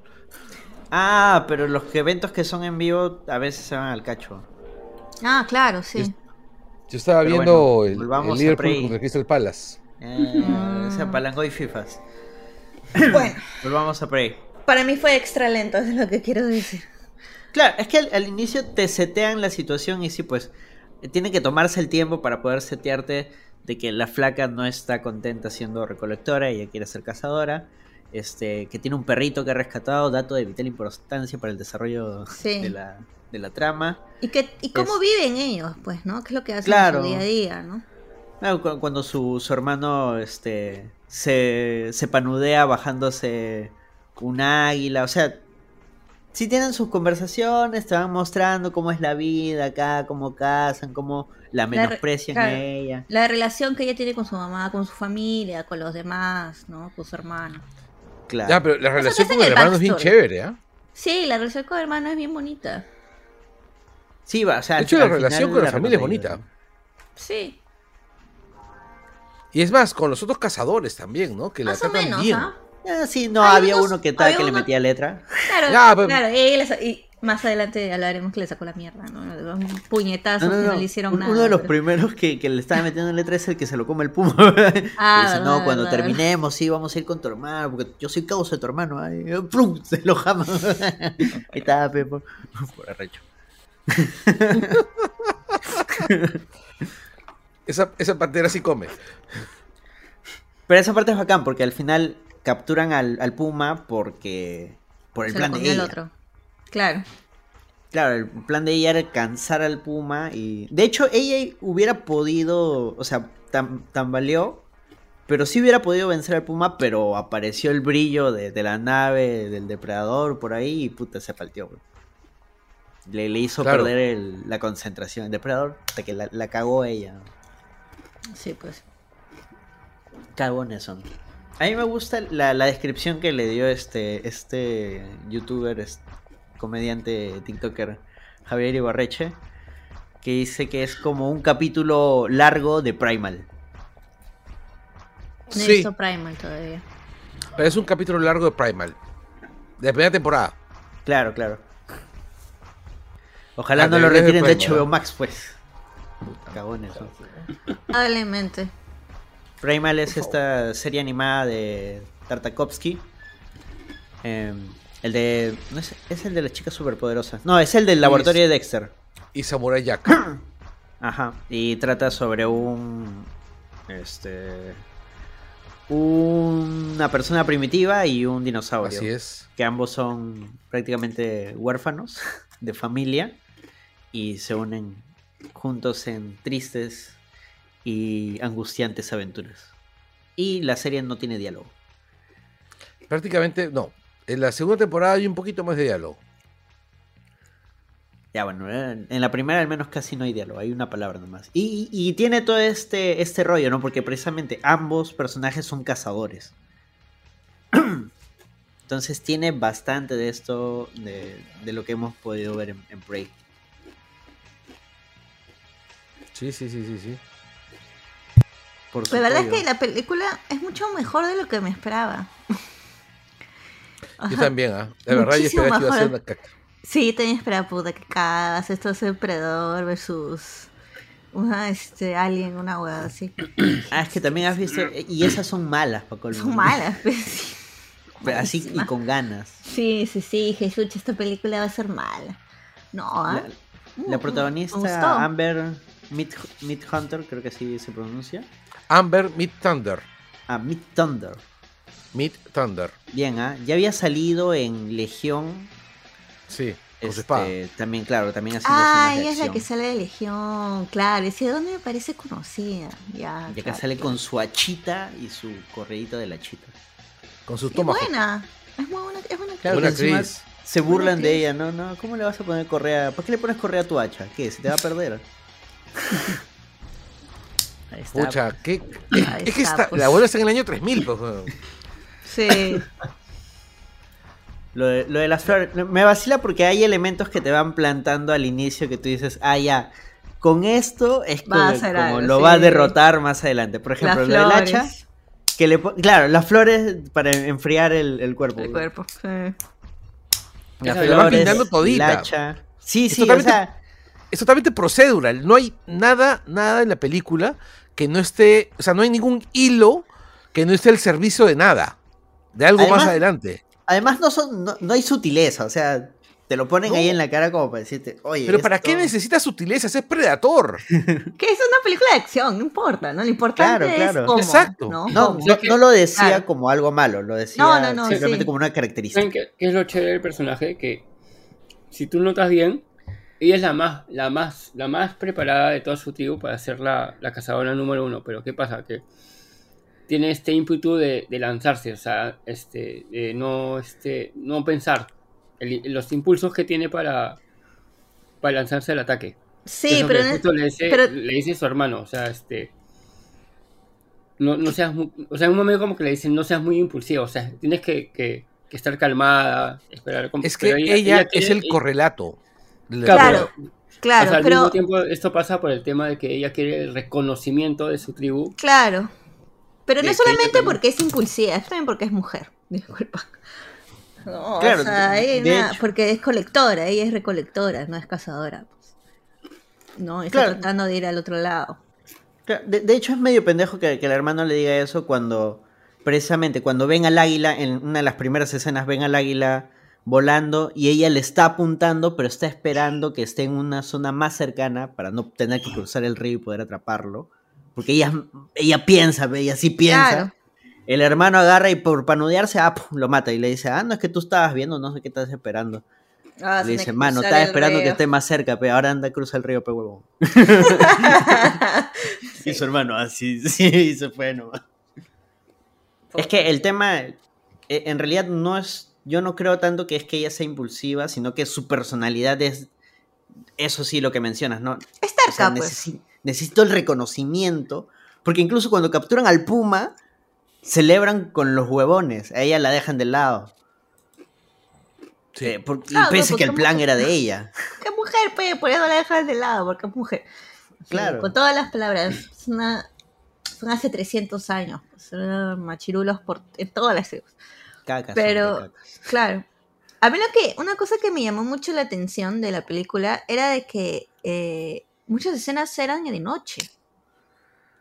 ¿No? Una buena parte de la película era de noche. Claro, la del puma. Claro. La del puma en el árbol. Es que Para eso hace más barato que- los efectos especiales. Sí, Claro, era o sea, una tienes- buena parte, o me pareció que era una buena parte porque cada cinco minutos estaba, estaban pausando. Bueno, o sea, tiene sí, su lógica porque para cazar hay que adentrarse en la, en la, en la actividad de, de- de la presa a la cual vas a cazar.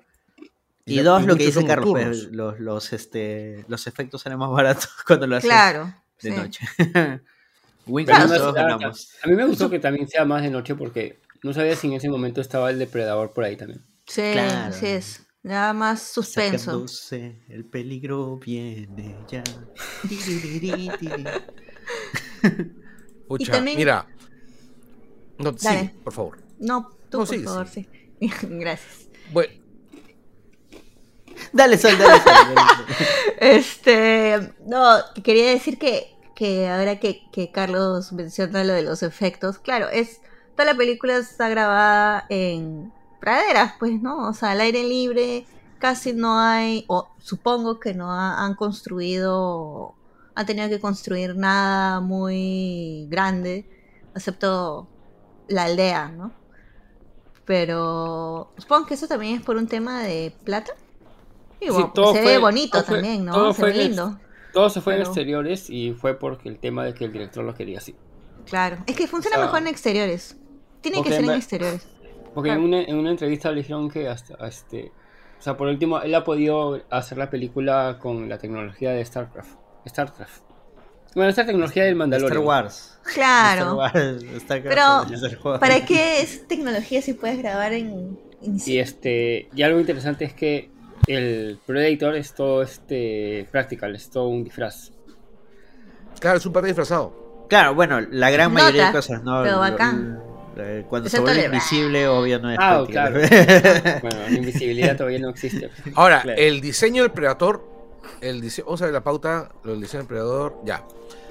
Este, el diseño del Predador es distinto, porque, y oficialmente lo han, lo han dicho, que es porque se debe a que es, uno, uno que es un Predador más novato, y es por eso que yo, que yo decía que es un correlato de Naru, porque, porque Na- no, este Naru está aprendiendo a ser cazadora y este predador también está aprendiendo a ser cazador. Entonces ambos, digamos, están pasando su primera prueba importante, ¿no? Entonces eso es lo que me hace más chévere la película, ¿no? Y luego dicen de que, bueno, que en efecto es un predador que viene de otra región de Yautja, Yautja Prime. El planeta Y es por eso que, claro, y es por eso que tiene esas diferencias en el cráneo, por ejemplo, que es más ancho, que sus dreads son más delgados, que su mandíbula es distinta, que sus escamas son más notorias. Claro, las- Hay varias etnias de, de Predators. Y eso, Claro. se, Las- y eso, y eso se, se conoce desde la segunda película. Las teorías Sí. dicen que probablemente vengan de una tribu de depredadores que son ya muy savage, muy salvajes. sí, por, y que incluso por eso le llaman el Feral Predator. medio medio despreciados, así como que ya Claro que no, too much, no, mano, que- too no- much. no- no quieren tanto la tecnología. Sí, Por más- ludicas. por más que la- porque la tiene. O sea, por más que, que digamos es un, es un depredador primitivo, tiene tecnología. Bueno, vuelve eso es invisible, claro. Eso es claro, eso es discutible. Tiene rayos, tiene rayos láser también para, para apuntar O correctamente. sea, el, tema de la honorabilidad también de los depredadores en general es que siempre buscan estar lo más cercano en condiciones a su presa, ¿no? Pero igual es bien pendejo porque en algún momento hay momentos donde el huevón piconazo tira su- sus bombas estas a los franceses. Ya, pues, eh, eso ya, eso no es estar en igualdad de condiciones, pendejo. Picón, No. eres como te están ganando. Me claro, volverse invisible también es pendejo. ¿no? Claro, ese es bien pendejo. Pero se entiende por el tema de camuflaje, ¿no? Pero Claro, claro, ya. las, pero ya los, los rayos láser que apuntan, esa es, esa es, esa es tecnología muy ah, Claro, las bombas de, de Claro. metralla que disparan pedazos de, de, este, de navajas, puta, ya, pendejo, pendejo. Una cosa, nunca usó su espada, ¿no? ¿El Este no tiene. Tenía una espada en la espalda. ¿Sí? Sí, sí la percaté. Sí, Sí, bien. era como una espadacha. Yara, Yara. Claro, perdón, Sí. ese fue mi Sí la, sí la usa. Ah, le ¿Qué usa usa? para burlarle la cabeza a unos franceses. Ah, ya, porque me acuerdo que vi Sí, sí, sí. la espada y dije, ah, Chuma, ¿cuándo usará esa espada? Pero no me acuerdo su- que la haya utilizado. Y su escudo. Su escudo. Pues ese escudo lo usó un montón de veces. Ese Sí, escudo, escudo, sí, sí. sí, sí, sí, sí. Las peleas son chéveres. Uy, el Capi contra Depredador. Ya podrían, son de ambos. ¿Sabes qué pelea chévere? La, la, la, la, la del, la del hermano con el depredador cuando están en el, el campamento de los, de los recolectores. ¿De los recolectores? De los franceses. Ah, Mmm. claro, claro, que le para mecha porque va, va a matar a su hermana. Claro. Capo. Capo, porque sabe que puede, se puede morir. E- Eso sí también tiene el tema de, de los comanches que uno puede decir, pero ¿por, por qué no huyen?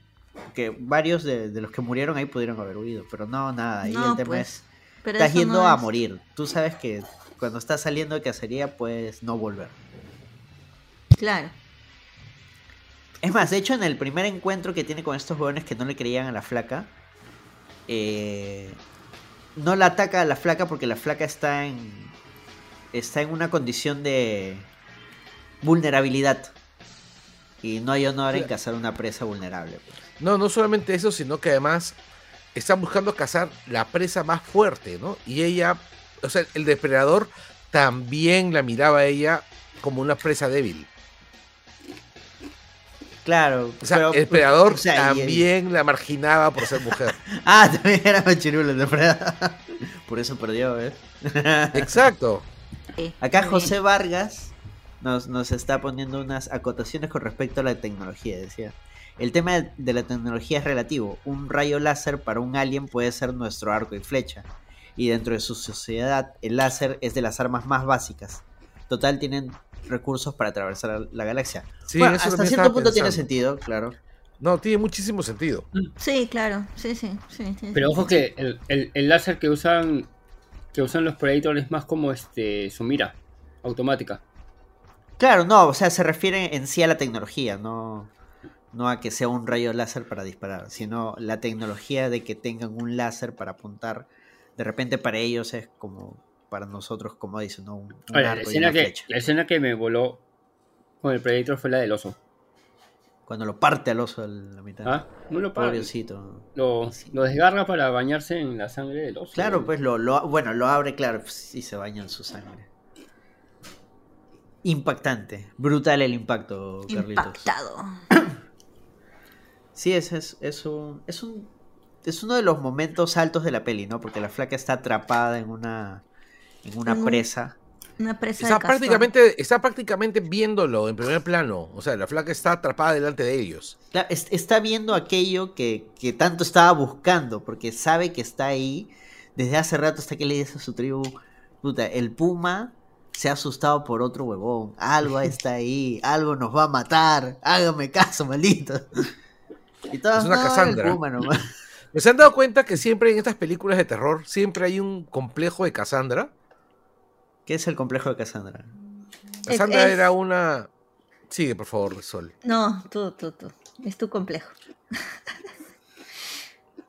Eh, Para explicar. Bueno, sí, sí, yo siempre les digo, caramba, esto va a pasar y no me hacen caso. Bueno, ya. eh, Cassandra era un personaje de la antigua, de la mitología griega, que solía tener visiones, solía poder tener profecías, pero su maldición era que sus profecías siempre iban a ser precisas, pero que nadie le iba a hacer caso. Ella es la Que pre- predice la caída de Troya. pues. Así es. Ella advierte, va a caer Troya, va a arder Troya. Nadie le hace caso y cae Troya. Perú no va a ir al mundial. Nadie le hizo caso. Como Chicken Little, pues, el cielo se va a caer, el cielo se va a caer, y nadie le hacía caso a Chicken Little. Pero es que, no, pues Chiquilín es otro caso, pues. Pero sí, se cayó el cielo. ¿Se cayó el cielo en Chicken Little? Claro, en la película animada Nunca de, la vi. de Disney, no en la original. No, en el, Nunca en vi el cuento original en realidad lo estaban estafando a Chicken Little. pobrecito. Oh, Y en la película animada, su viejo no le cree. Viejo hijo de puta. Está ahí No, frente pero- a todo el pueblo. Viejo, tienes En que el- creerme, en el, el- cielo en- se está en la cayendo. tira- La tira animada no es de Disney, es de Warner, creo. No, no, no, y el no. zorro es, este, de- el- Chicken Little no es de Disney. Chicken Little en, es de, es de Disney. estaría en Disney Plus. si Es- fuera Disney. debe estar por ahí. No, no, sí no, no, donde, donde el zorro se come a, todas las gallinas. No, Es e- ese es el cuento original, pero creo que también es de Disney, ¿ah? No. Ese, esa es la animación vieja, pero sí, creo que también es de Disney. Claro, donde el zorro estafa a Chicken Little, les hace creer a todos que el cielo se está cayendo y en realidad era un plan del zorro para comerse todo. Eh, Ah, sí está termina, termina crispy, ¿ah? Licifer 2022 manda saludos. Hola, ¿qué tal, Licifer? Pero sigamos con el depredador. Bueno, el complejo de Cassandra, sí. Siempre, en casi todas las películas de este estilo, siempre hay un complejo de Cassandra. Porque esa es la gracia, pues. Pero a veces Claro. el personaje que advierte muere. ah, les advertí, malditos. páguense. Claro, normalmente Ah, bueno. el personaje, el, el personaje que, que- que ve el futuro termina muriendo, ¿no? Para que gane el, el- El siempre el, personaje, El héroe. el héroe, que por general es el personaje menos preparado. A, a mí lo que me parece interesante de Predator es que la preparación del héroe, el viaje del héroe, está a la vista. Claro, es evidente. Desde el, como dices, desde el minuto uno. Uy, ¿qué pasó? Los gatos y los perros. Hay una panza de Ya. gato, un burrito y. Ahorita te abro. ahorita te Sí, abro. pero lo peor es que ellos no van a salir en el, no van a salir en el audio. Eh, desde el minuto uno te están mostrando eh, todo el proceso de, de cómo ella va aprendiendo y bueno, cómo al final ella se va a tener que convertir en una depredadora. En realidad es una depredadora. Felizmente, este. Hello, Hay- Lizzie. hay- Hay su guiño al, a la 1 cuando ella cae en un, en un pantano y Ah, se sí. cubre de barro. Y uno dice, ah, como la 1, como Depredador 1, ah, qué paja. Pero que Pero son al final no lo usa. Son arenas, son arenas No, movedizas. ¿cómo que no? ¿Cómo que no lo usa? No, al final no se, No se embarra, utiliza la flor. No, no, no, no, pero sí usa el barro. No, no lo llega a usar. Ahí derrota al depredador. No. Ah, o- El- no. ¿Te refieres no, a claro, la arena no. movediza? Son arenas movedizas, Claro. no, no es Pero la, Sí, la arena sí lo usa, movediza pero- es fango. Claro, pero no lo, Pero claro, no lo utiliza para pues. ocultarse, lo utiliza para atrapar al huevón. Y el huevón hace su hovercraft. Vuela, el huevón vuela además. Eso, eso es. Eso es este. Justo con sus presas, no me parece. Mm, ¿Volaba? No, claro, no sino vuela. ¿cómo, ¿cómo salió entonces de la trampa de la arena movediza? No, No sale, salió, pues ahí ahí, muere. Ahí muere el depredador. No. Es que, Porque es que tienes, que queda- retroce- tienes que retroceder primero a la parte donde donde ella está este todavía en el campamento de los franceses con Claro. el francés herido que le da este le da la flor ya y el pata está así todo chill el predador llega no ve nada y en eso lo pisa y el pata au y ahí le, Qué salado, bro. Ya se, ya se Sí. había salvado. le, le Ahora- mete su espadazo él, y ahí es donde él- ella se, da, ella se da cuenta de que De no que lo notó, flor. que no, eh, que de- por la flor no lo notó, Claro, o sea, al, herido. Claro, Claro, es que o sea, el- nota que está frío y que no la notaba. Claro. Piensa que está es muerto. que- sí. Sí, es que esa, la flor naranja baja las, la temperatura de la sangre. Ujú. Ya, esa vaina me pareció bien chévere. Mm. Eh, Bien Esa chévere, y flor no existe por si acaso, así que gente no, no lo intenten Claro, en casa. otro detalle es que tú te das cuenta que a partir de ahí, este, el Naru se está volviendo totalmente enfocada, ¿no? Fría, Mm. como la flor naranja, ¿no? Porque está dando, el- sabe el que el pata va a morir, sabe que el pata va a morir y lo único que está haciendo es colocándolo como presa, ¿no? Claro. Como, como cebo. Claro, Mm. le da flor, averigua, lo usa para aprender más sobre cómo sobrevivir el tema y sigue escalando. O sea, me parece que es súper chévere la manera como este el depredador termina convirtiéndose en Naru y Naru se convierte, se convierte en el depredador, ¿no? Claro, luego ap- aprende también el tema de este de la tecnología del visor. Claro, hasta el toque de, sus, ar- sí. de sus armas, sus armas apuntaban a al tema del láser, o sea, los puntos rojos, y ahí es donde le quita la máscara, pues. Quítate Bueno, el la casco. máscara. El casco. Claro, es un casco, máscara. Que lo, que lo usa contra él mismo, o sea. Quería, eso, me hacer, pareció, eso, eso me pareció interesante, ¿ah? chévere me pareció. quería hacer una acotación al políglota este, a Don Ramón. Eh, lo llega a matar pese a que está herido, porque ya lo estaba cazando. Pero por lo general no, no coge presas heridas. Como digo, no hay honor en, en una presa más débil que tú. Pero él ya lo había estado cazando porque fueron, fue parte del equipo de los franceses que lo emboscó en el bosque. Entonces ya ahí ya, ya era algo personal. pues. No lo iba a dejar escapar. Esa parte del bosque también, que, que chévere la parte de la neblina. Sí, Sí, se bien- veía muy bien bonito. Mm. Claro, ahí es donde ellos también se dan cuenta de que como ellos están atados al árbol, no los iba a atacar a ellos porque ellos eran este estaban en condición de vulnerabilidad. Entonces el depredador no iba a ir por ellos, iba a ir por los otros huevones. Claro. Lo- y ahí es donde lo ven en carne propia, pues ya no invisible ya. Claro. Ven chamba. Ah, Ahí también me- encanta cuando este Naru habla con su hermano y ve la trampa del oso y le dice, ¿te acuerdas aquella historia del castor que se quedó atorado en su presa y para escapar tiene que morder su, su pata? Y mira la trampa del oso y el hermano dice, no, no, no lo hagas, tu mano. Ah, sí, y la yo flaca también- le dice, Yo también pensé que se iba a volar la mano. y, Yo pensé y la flaca que- le dice, pues yo no soy un castor. soy más inteligente que un castor, sí. Sí, sí, sí. Yo pensé que el hermano iba a meter la mano para que ella no tuviera que meter la mano. No, simplemente le dice, no, no lo hagas. Sí, bueno. Como cuando Milhouse se desmaya en este capítulo de Los Simpson cuando se quedan perdidos y dice, ah, no, cárguenme y sigan conmigo. Sí. Bueno, ¿qué parte les gustó más? Mm, creo que lo, lo del oso fue impactante. Lo del oso es 10-10. Porque el oso la, la descubre ella, el oso va por ella. Eh, ahí ella es la presa del oso. Y luego el perrito se oso se convierte en la presa del depredador. El oso se quiere, Sí. el, el perrito se quiere mechar al oso y luego se corre. Puta, que ese perrito más OP. Perrito, yo me moría de el miedo oso- por el el oso perrito. ve, ve al perrito, luego ve a Naru, uy no, mejor humano que perrito.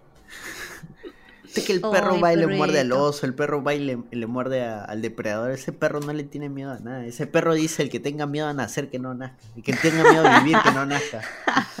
Puta, ese perro es pendejo, weón. Y encima no, y claro, y como es rescatado, se desaparece. Es como que ya Naru, ahorita vengo, shh, me al bosque. Eh, se subió y luego regresa. Encima, claro, es el perro pende- En realidad, este, incluso hay una parte en que le, en que le pasa el arma al, a, a Naru.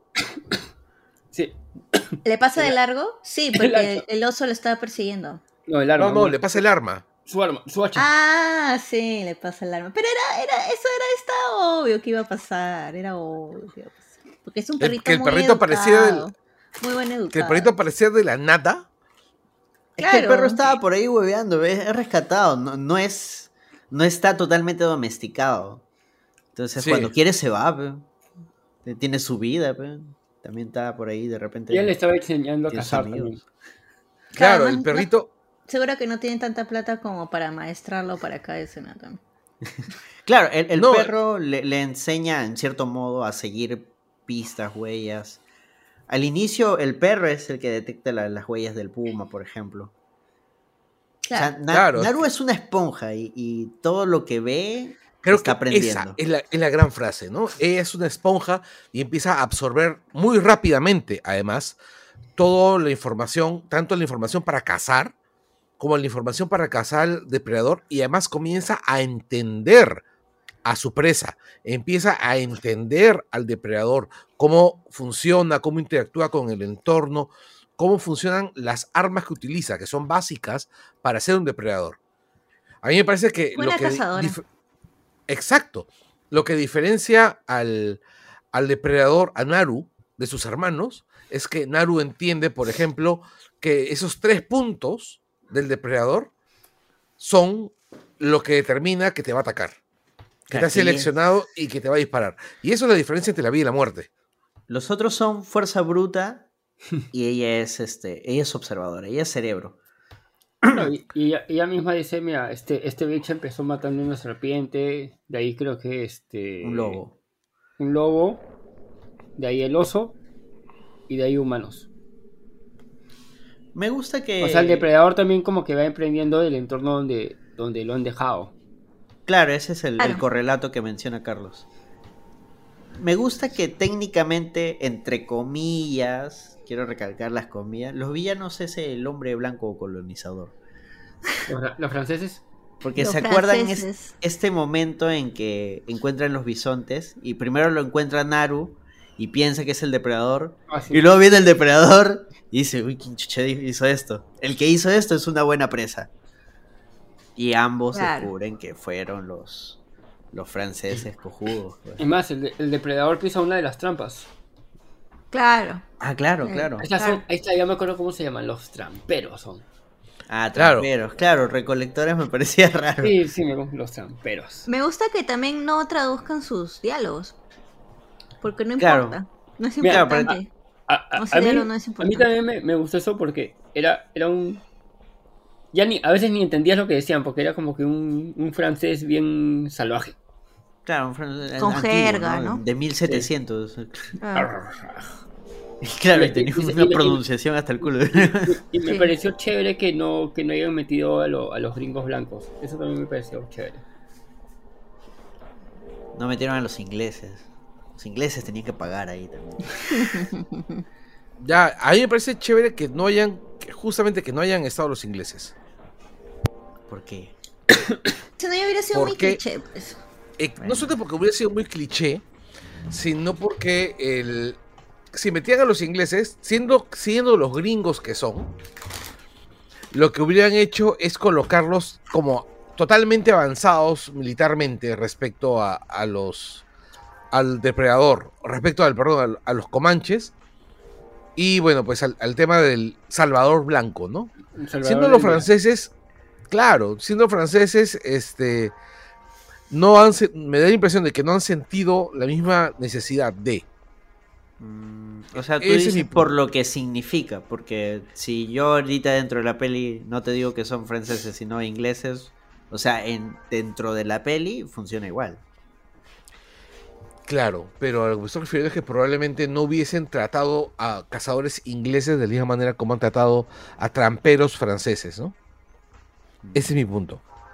Ah, bueno. José Vargas acá nos dice, el no entender los diálogos te ponía en la piel de ella. Claro, e- es también inmersivo, ¿no? Porque ella no entiende tampoco que ya están hablando. Si no fuera por Don Ramón. no- Claro, no y, no solamente de que están hablando, sino la tecnología, ¿no? Porque, o sea, para la escena esa en que el depredador tira las, las super cuchillas a los franceses, los franceses se quedan mirando, es como, ¿qué es esto, no? ¿Qué es esta cosa que está flotando en el aire? Si hubiera sido, no sé, pues en la de Vietnam, en cualquier otro depredador, la gente hubiera salido volando, porque ya saben que es que... Bueno, en Sí, la claro. Depredador original salen volando, pero en pedacitos. A mí me vacila esa escena donde están en el bosque de la niebla y están los dos franceses hablando de que no, sí, ya. hoy-". Bueno, no sabemos qué dicen, pero de pronto, y miras atrás, donde estaba todo su, su team que los iba a apoyar. Y puta, claro, y, y van. No, lo peor es que no aparecen muertos, ves cómo van cayendo, están en el cabello. Mm. ¡Poc! ¡Poc! Y luego voltean y puta, ya no hay nadie. Ah, sarta cojugos. sí, o sea, e- es, tiene, ese- tiene esos momentos divertidos, porque eso, eso es divertido, es un gag visual, ¿no? Como ellos están Sí. conversando y de pronto atrás están muriendo todos. Tiene, tiene el balance perfecto. Es este tipo de, de películas de acción que lo tiene todo. Claro. Mira, además, hay que ser sinceros, ¿no? Ese tipo de películas. Esa es una película que ha llegado para, reno- para refrescar una franquicia que ya estaba muerta. Sí, porque después de la última película que le fue malazo y fue malazo. Pucha, no. Ya con esto. El director quiere hacer una trilogía. De hecho, dicen de que él conversó para hacer una trilogía. Y que él había pensado hacer una segunda trilogía en el Japón feudal. Ya, lo que me preocupa es. O sea, suena genial, pero lo que me preocupa es que al final es repetir lo mismo y, y eso en algún momento se desgasta. En algún momento la gente va a decir, "Ay, ya, ya, ya, pero ya. Sí, es verdad. Pero si hay, si hay próximas secuelas, sí me gustaría que sea con este director, porque la verdad es que es- creo que ha sido es una película Sí, entretenida. ¿no? Ha sido visualmente muy, eh, o sea, visualmente es buena, pero también cómo han contado la historia visualmente, ¿no? Sin usar el diálogo, solamente entendiendo con lo que estás viendo. Claro. Me parece Bueno, bien es, es- en su película anterior, en, en, Cloverfield Lane. en Cloverfield Lane, Se le visto un número Cloverfield. 10. Perdón. Número 10. Ya, en Clo- No, no, no, No, es se llama- que es Avenida Ay. 10, una vaina así. claro, Cloverfield Lane, número 10. Ah. Ya, eh, en esa pela, buena parte del- de la acción es sin diálogos también, ¿no? Es ver la desesperación de la protagonista, lo claustrofóbico y todo, ¿no? O sea, Claro, ahí es- es sobre un prepper que sabe que está el monstruo ahí, entonces tiene su búnker y, y jala gente a su búnker y bueno, se dan todas estas situaciones paranoicas y claustrofóbicas que se puede dar en una situación con búnkers y Claro. gente que no conoces. Ma- maneja Así bien es. el tema de la tensión. Claro, tensión, pero para eso tienes que tener buenos actores que sepan sacar todas esas emociones. ¿no? Porque, Sí, sin, porque si no- sin- claro, porque sin, si no hay diálogo es solamente la cara, tus movimientos, ¿no? bueno, Por eso este... Me gustó la, la actriz, ella me pareció muy buena. Me gustó más su, más su actuación acá que la de, que, en, que en Legión, la verdad. Legión, Bueno, Legión es una serie irregular. Así que. sí. pues, Legión es una mala irregular. serie. No, tiene momentos bien Tiene muy buenas partes, pero es Y tiene irregular momentos con que su son. historia. eh, Es irregular, es irregular. No, Claro. mira, Legión es una serie que ni siquiera cierra un buen capítulo. Tiene momentos hermosos. Es una hermosa botella llena de nada. Ya, bueno, pero volviendo a Prey, ya al final ella regresa, recibe el reconocimiento que debió tener desde el inicio y al final por fin le hacen caso y le dicen vámonos de acá. Pero, Nos van que, a es que- matar. pero ahí también el tema es que el reconocimiento se daba cuando casabas, o sea, no, era que este, no era que seas un erudito y, y que hagas el plan maestro y que alguien lo casa, o sea, y ahí Lo mismo que pasa se- es que, Es el Claro, ritual es de, la, de, los- de la tribu. claro, no, aparte Claro. que son, que son nómadas. O sea, Pero, quien pueda ah, traer ah. com- comida a la tribu tiene más valor que quien trae información. Pero Es después de ver cómo la tratan a la flaca toda la peli, como que media queda medio implícito de que por más de que ella cazara puta, mil pumas, no le iban a dar no, no, se le iban a dar, El- y, y- y se nota porque el hermano se lo dice, o sea, este, en algún momento tú vas a tener reconocimiento, o sea, o sea, todos tenían el reconocimiento del, del, del jefe cuando, cuando llevaban este la presa que habían cazado. Yo dudo que le hayan dado. Al final se lo dieron porque al final lo que tanto ella decía que era una amenaza y que nadie le creía, en realidad era una amenaza real. Y ella regresa pero- y pero le dice, llevó, miren, pues. acá está. Claro. Ya, y le dan el reconocimiento porque Claro, algo. porque lo salvó, pues, porque si no se iban a morir. pues. No, no creo que el depredador se, iba- se quería bajar a toda la tribu. Es que ellos no saben. no lo eso. saben, pues, no saben eso. Porque igual, aunque se acerca a la, tri- se acerca a la, a la tribu, a la aldea, al- va- ven un monstruo, alguien va a atacarlo, ¿no? Y los mata a todos. O sea, Claro, y él los puede percibir porque- como amenaza y por Claro. tanto. porque si, si tú ves, o sea, si tú notas, el depredador solo mata cuando lo han atacado. O sea, a la serpiente la despellejó porque la serpiente le mordió. Claro, pero eso lo vemos Pero por eso, pues. nosotros. Por ¿ah? eso, pues. Porque nosotros somos los espectadores por fuera, nosotros vemos toda la película, nosotros no estamos en la aldea donde de pronto llega con la cabeza un coso y, que, y, y que ella me acaba de decir que ha matado a un culo de franceses, puta, me palteo, si de pronto aparece eso en mi tribu, puta, weón. mínimo le mando gente para que lo ataquen. Esa escena de cómo mató a los franceses es chévere. Una buena escena de pelea. Son buenas las escenas de pelea. Sí, sí, está bien coreografiado. Pero no so- yo creo que más allá de la, coreo- la coreografía, es que logran este, hacer que te vincules incluso, Con los muertitos. o sea, emocionalmente con los personajes, incluso con personajes que tienes dos segundos de conocer, como para que la mecha te resulte importante. Claro, para que resulte impactante. Como cuando Sí. este utiliza el gordo este el líder de los tramperos lo utiliza como carnada para atraer al depredador. Uf. Ah, sí. No, es que es despiadada la huevona. Es que tienen, es que tienen que serlo, pues, ¿no? O sea, para cazar y para hacer, si es que tienen problemas con Ojo, es que ahí, ahí también se está vengando. cazadores de- guerreros, ¿no? ahí también se está vengando de lo que los tramperos le hicieron a su hermano. Claro, Ah, por eso es claro, placentero sí. totalmente. O sea, yo estaba, uff, no, ya. Y la cagada porque es como que le habla, le está diciendo, ustedes pensaban que yo, que yo, este, no era una amenaza, una vaina así. Pero en realidad no le está hablando al pata, le está hablando al puto depredador que está por ahí escondido. Claro. Eso, eso es su favor, pues, ¿no? Justamente como piensa que no piensa que es amenaza, Sí. puede atacar con más libertad.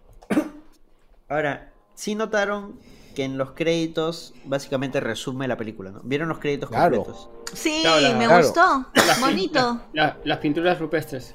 Ajá. Sí. Ya, Claro, pero al ahora- final los depredadores sí llegan a hacer contacto con la tribu. Sí, hay, hay un como, te anuncia una pequeña Dijeron de- secuela. Sí, es Eh, Sí. O dijeron, sea, sí. dijeron que no tenían presupuesto para hacer una secuencia, una escena después de créditos, este, con los predadores y todo. Entonces que decidieron hacerlo así en los créditos, como, como animado, que era muchísimo más barato, ¿no? Ahora, Que Se- creo- sale bien. A mí me pareció que salía bien. Y es, y es que al- y es algo del. Y eso, eso me pareció chévere porque es algo del lore de, de Predator. Claro.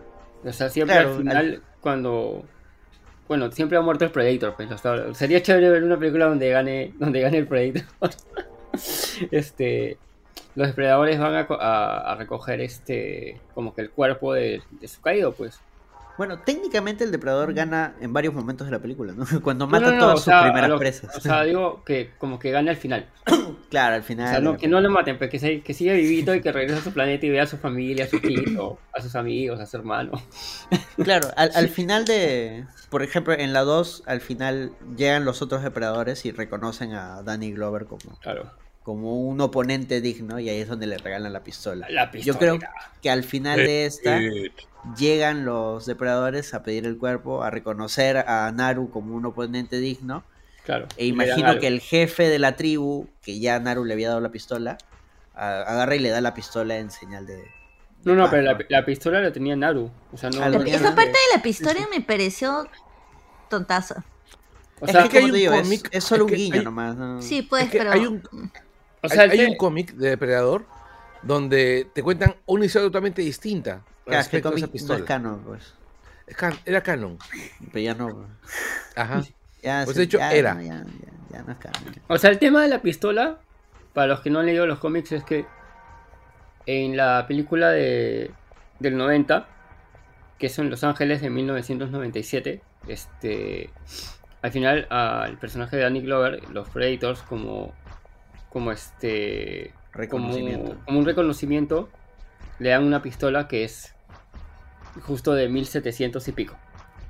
Una y es pistola donde tú dices, "Ah, entonces Claro. los depredadores han estado viniendo a la Tierra todo este tiempo. Y Pero eso ya, lo, eso ya te lo imaginas desde la- la- en las dos primeras, pues. No, pero esa es la segunda, pues, precisamente. en la primera tú no sabes. En la primera simplemente vino, se peleó el Chuache. Claro, ya. el Chuache En- en la- ganó. O sea, en la segunda ya como que te da la idea cuando, Exacto. La, cuando, la el, personaje, cuando, el revelan persona- eso. cuando el personaje de Danny Glover este, se encuentra este equipo especial que quiere cazar al Predator y le dicen, no, este, como que este ser, este alienígena siempre, siempre regresa cada cierto tiempo. O sea, por ejemplo, podría ser una película de ese equipo. Ya, tipo que, tipo, este, que, que es un equipo tipo Monarch. No, ¿sabes Claro. qué? A mí me gustaría, al contrario, una pela en el futuro, futuro, futuro. donde precisamente quizás un Ya la tecnología es más a la par, eso te refieres. Claro, un grupo de depredadores van a un planeta donde, puta, ahora sí se encuentran con una presa muchísimo más pendeja de ellos que ellos. Y casualmente, porque hay que meter humanos porque yo lo, casualmente se encuentran con un grupo de humanos y tienen que hacer team para, para, para ganarle a esta nueva presa. Me gustaría que los enfrenten contra los Klingon. Ah, más complicado. Y ahí que los Bien complicado, pero igual. Pero, Bueno, bien mira, complicado para el Ah, pero depredador. en, o sea, en- en- eh, Aliens vs Depredador, ¿los depredadores no hacen eso con los humanos? ¿Con qué? ¿Qué cosa? ¿No hacen un team con el depredador? ¿Para vencer al alien? Es una vaina Sí. así, pero. Sí, pero lo hacen mal, pues por eso yo quiero que lo hagan bien. Ah, ya. Pues Claro, porque matan, matan al alien, utilizan la- el esqueleto del alien como escudo, Sí. Es más, ¿no? Y eso se les enseña al depredador, ¿no? Podrían hacer una Claro. pela Ah, de Alien vs Depredador que sí sea canon, pero si la ambientan en el futuro, porque técnicamente Alien es en el recontrafuturo. Claro. Mm, el No Tres sé en mil qué y año está ambientado. 3000 Claro, pero- está. Claro, el tema, el tema de Alien Predator es que el Predator como que este hace team porque ve que los simples humanos vencieron a los aliens que supuestamente son los este son sus co- contrincantes más este más fuertes. no, su, o sea, su presa es- más complicada. Claro, Claro, y ese- o sea, se en el, lore, como ganado. ¿no? claro, en- no, y en el lore los aliens han diezmado varias tribus de Predators. O sea, por más que los en el lore de esas películas. ¿Ah? En el lore de esas Sí, bueno, en ese tiempo sí era parte de. Ahora, o sea, la verdad ahorita no se sabe cómo está el lore. No, O nunca sea, fue parte este- del canon, porque, o sea, el- los directores dijeron, no, este fue un dream match, por así decirlo. Porque va contra el Lord de Alien, pues. En el Lord de Alien se supone que los. Esta raza este, de alienígenas súper inteligentes crearon a los aliens en el futuro. O sea, no tiene sentido de que los de Predators los criaran en la Tierra en el pasado. Bueno, ya no se sabe. Ah, es No. una mezcolanza. Claro, por eso, es por eso ahí mismo dijeron, o sea, Alien vs Depredador tiene su propio canon, esa parte. Es un dream match. eh, Como Jason versus. versus. Claro, pues, también, Una también está fuera del canon. Simplemente los enfrentaron porque son de- dos de los slashers más. Más este. Más conocidos. slasheros. Claro, pues entonces había que enfrentarlos. pues, porque Pero sí. a lo, Sí, a lo que, Esa, a lo- esa sí no la vi. Ah, no, sí la vi. A lo- a lo que comentaba Carlos eh, este, hace un rato sobre este nuevas películas, o sea, este eso de ponerlo en diferentes épocas, o sea, así sea, así- sabes que va a ser lo mismo, pucha, este te va a causar ansias verlo, porque pucha, si te dicen, oye, voy a poner depredador contra un samurái o contra un ninja. Ya sí quisiera ver eso. Luego Claro. contra- Yo, quiero ver eso. como te digo, como idea. contra- como, como, co- contra un azteca o contra, contra un bar, contra un espikingo, o sea, este claro. No, La cosa es la voy- ejecución. El tema es la ejecución. Yo voy a eso, pues es que el tema es que como ya nos sorprendieron una vez, es más difícil volverte a sorprender con una fórmula similar.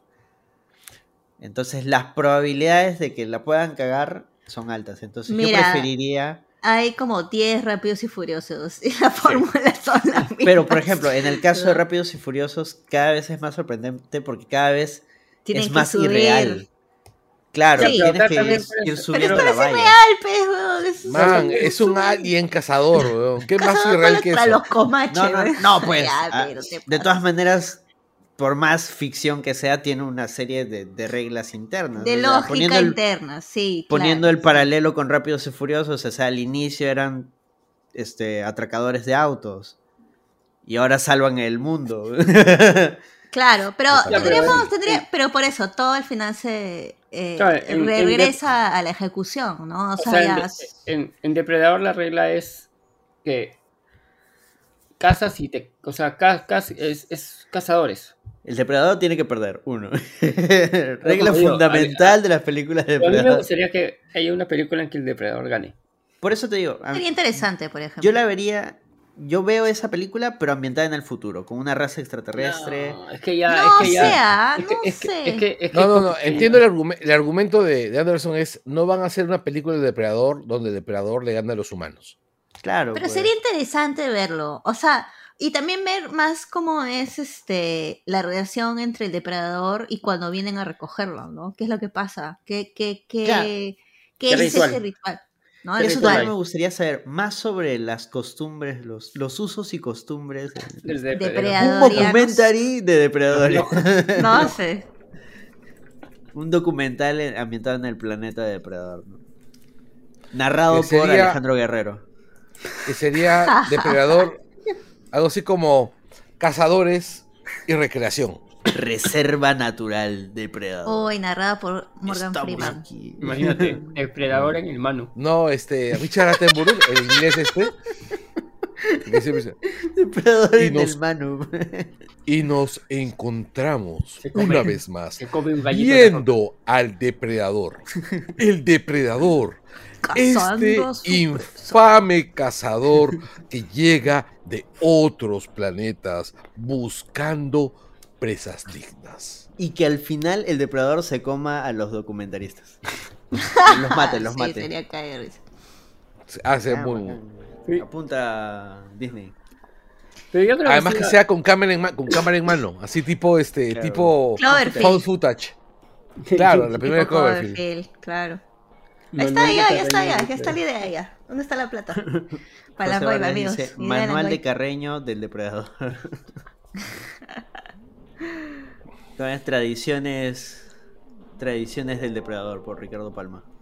Un- una ucronía donde Ricardo Palma conoció a los depredadores y tiene un libro sobre las tradiciones. Mira, con- con- mira, en el estado en que están ahorita las plataformas de stream, yo creo que sí, Disney sí se va a arriesgar a hacer otra película de Depredador. No sé si tan rápido como todos queremos. Este, pero sí, yo creo que sí vamos a ver por lo menos en dos, tres años otra película de, Sí, Predator. probablemente. Por mí, normal que se tomen su tiempo. Si eso implica que va a salir bien, que la van a hacer con, Con el mi- calma. y con el mismo director, porque ahorita el director Claro. está en la, en la preproducción de, de la serie de Waterworld. No, ¿A qué? ¿Va a ser serio? ¿En serio? ¿Sabes ¿De Waterworld, una- la película de Kevin Costner? Sí, pero no tiene cuando- de los 90. Cuando yo era pero- chica me gustaba esa película. Después de grande la volví a ver y dije, no. ¿Qué Me encanta, pensando no, es, tontísima, es tontísima, pero me encanta este Mad Max Sí. en el agua. Puta, sí, exactamente. Mad Max en el agua. Ese es exactamente. Bueno, eh, Mad Max produjo una serie de imitadores, ¿no? Claro, ah, claro. De hecho, de eso se burlan también en Tropic Thunder. En las películas que el personaje de Ben Stiller actúa son como Mad Max, pero en la lava, Mad Max en la nieve y huevas así.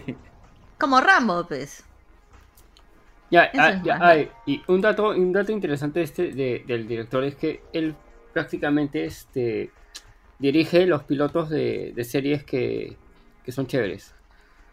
Por ejemplo, The ¿Cómo Voice. cuáles? The Voice. Ah, ya. Ah, sí. Él dirigió el piloto de Voice. Ajá. Ah, dirige el piloto está, y está este. Ahora está, está dirigiendo el piloto de Waterworld. Y hay el rumor de que está este. que él va a ser- se está, él está haciendo la película de. basada en el videojuego Portal. Man, ya. Ahí Bueno, hay- eso es- ahí hay un es- lore interesante.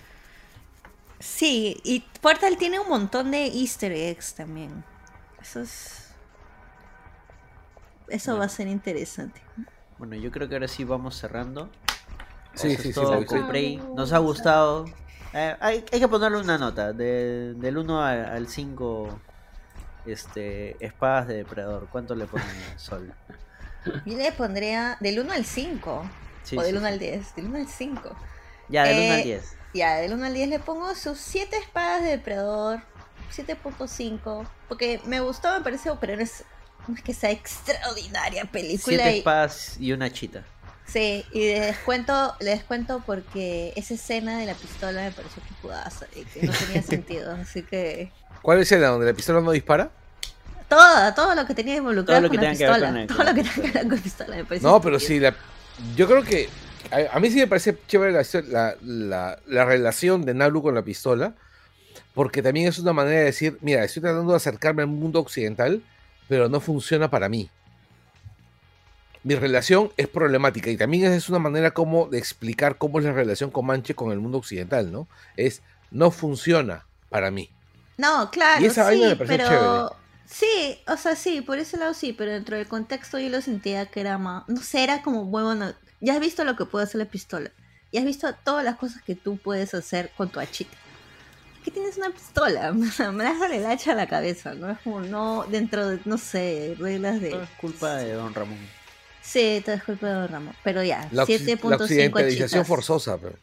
7.5. Javier. Cinco- no, 7.5 chicas. 7.5. No Javier. Este. Del 1 al 10. 1 10. 8. Tú, Carlos, 8, sólido. 8. Yo también un 8 ocho, Sa- sa- cráneos de depredador. ¿Sabes por qué 8 también? Porque este me gustó el tema de que han cuidado bastante este el tema nativo de los Comanches. O sea, ha habido, Ah, ha habido, ha habido gente, ha habido sí. gente de, de- de la tribu en, en producción. El tema de que se han arriesgado a, a- a filmar también este varias escenas y luego hacer el, el doblaje para ver la película este, netamente en Comanche con subtítulos. O sea, este es por, por eso también la nota, o sea, es algo que me ha gustado este de, de cómo se atrevió el director a, a este proyecto a hacerlo como él, como él lo ha querido. Yo, este. Mm, sí. Intenté verla en Comanche, pero solo tenía subtítulos en inglés. Ah, sí. Ah, está en Comanche también. Sí, si vas a Sí, extras, como un extra. Tienes que entrar a extra y ahí te salen Ah, qué bacán. Me parece, eso me Sí. parece muy chévere. Me gusta todo, sí, todo ese detalle, eh, que sea todo casi Y igual este, que, que las O sea, mucha gente me estaba como que medio confundida con eso y, y, y el los actores dijeron, no, este, varias escenas las hicimos este, dobles, o sea, primero como que hablaba inglés y luego hablaba en comanche y luego ya, este, sí, otra parte le hicieron, este, en estudio ya, este, grabando sobre, la peli sobre las pistas. Claro, ya, pues, ese también va dirigido a los cinéfilos mamadores que dicen.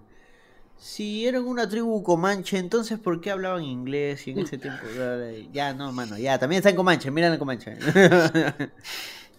José Vargas dice: Yo le pongo 9, revitalizó la franquicia. Sí, tiene Eso es razón. verdad. Y No, y ha sido, Ya. Ha sido el Ya, yo, no le pongo, yo no le pongo más puntuación por un motivo bien simple. ¿Ustedes recuerdan cuando yo me quejaba? ¿Hace falta más perrito? No, no, no, no, no. Este, cuando yo me, cuando yo me quejaba de, de la rueda del tiempo, porque todos los personajes, incluyendo el herrero, nunca estaban cochinos y parecían sacados de un catálogo de, no sé, de un catálogo, de, un- de una editorial de la revista Cosas. Ya. ¿Ya? Ya, pucha, todos los comanches acá son demasiado bonitos, weón. Todos son demasiado ¿Qué bonitos, pasó? están de No jodas, ¿Qué? weón, Porque son que ser estadísticamente feos. Ah, su Carlos. ¿Qué, qué parámetros No. occidentales de belleza A lo- maneja? a lo que me estoy refiriendo No, no, es sí algo bien simple, ¿no? sí entiendo, Carlos. O sea, este, Todos, sí, parece, todos, todos parecen sacados de una, de una editorial de, de modas. No, todos, no tanto. No es que todo, es que ¿sabes qué los pasa? más jóvenes, los jóvenes. O sea, los ¿sabes cuál- hermanos. Exacto. Ex- Es que O sea, a ¿sabes mí no me que mucho, pero, es que- pero a mí sí, sí. o sea, está un siempre, poquito lo, se- culposo. siempre veías este, su, su, su ropa limpia como que recién salida de la lavandería. Claro, claro. Sí, eso sí. Y eso Claro, y ahí, que- ahí más bien el, contraste eran los franceses, ¿no? Que se veían Claro, claro. asquerosos. Por ejemplo, ¿no? O sea, mira, que, que hablaran comanche o que hablaran, o que hablaran, no sé, húngaro, me daba igual. ¿Ya?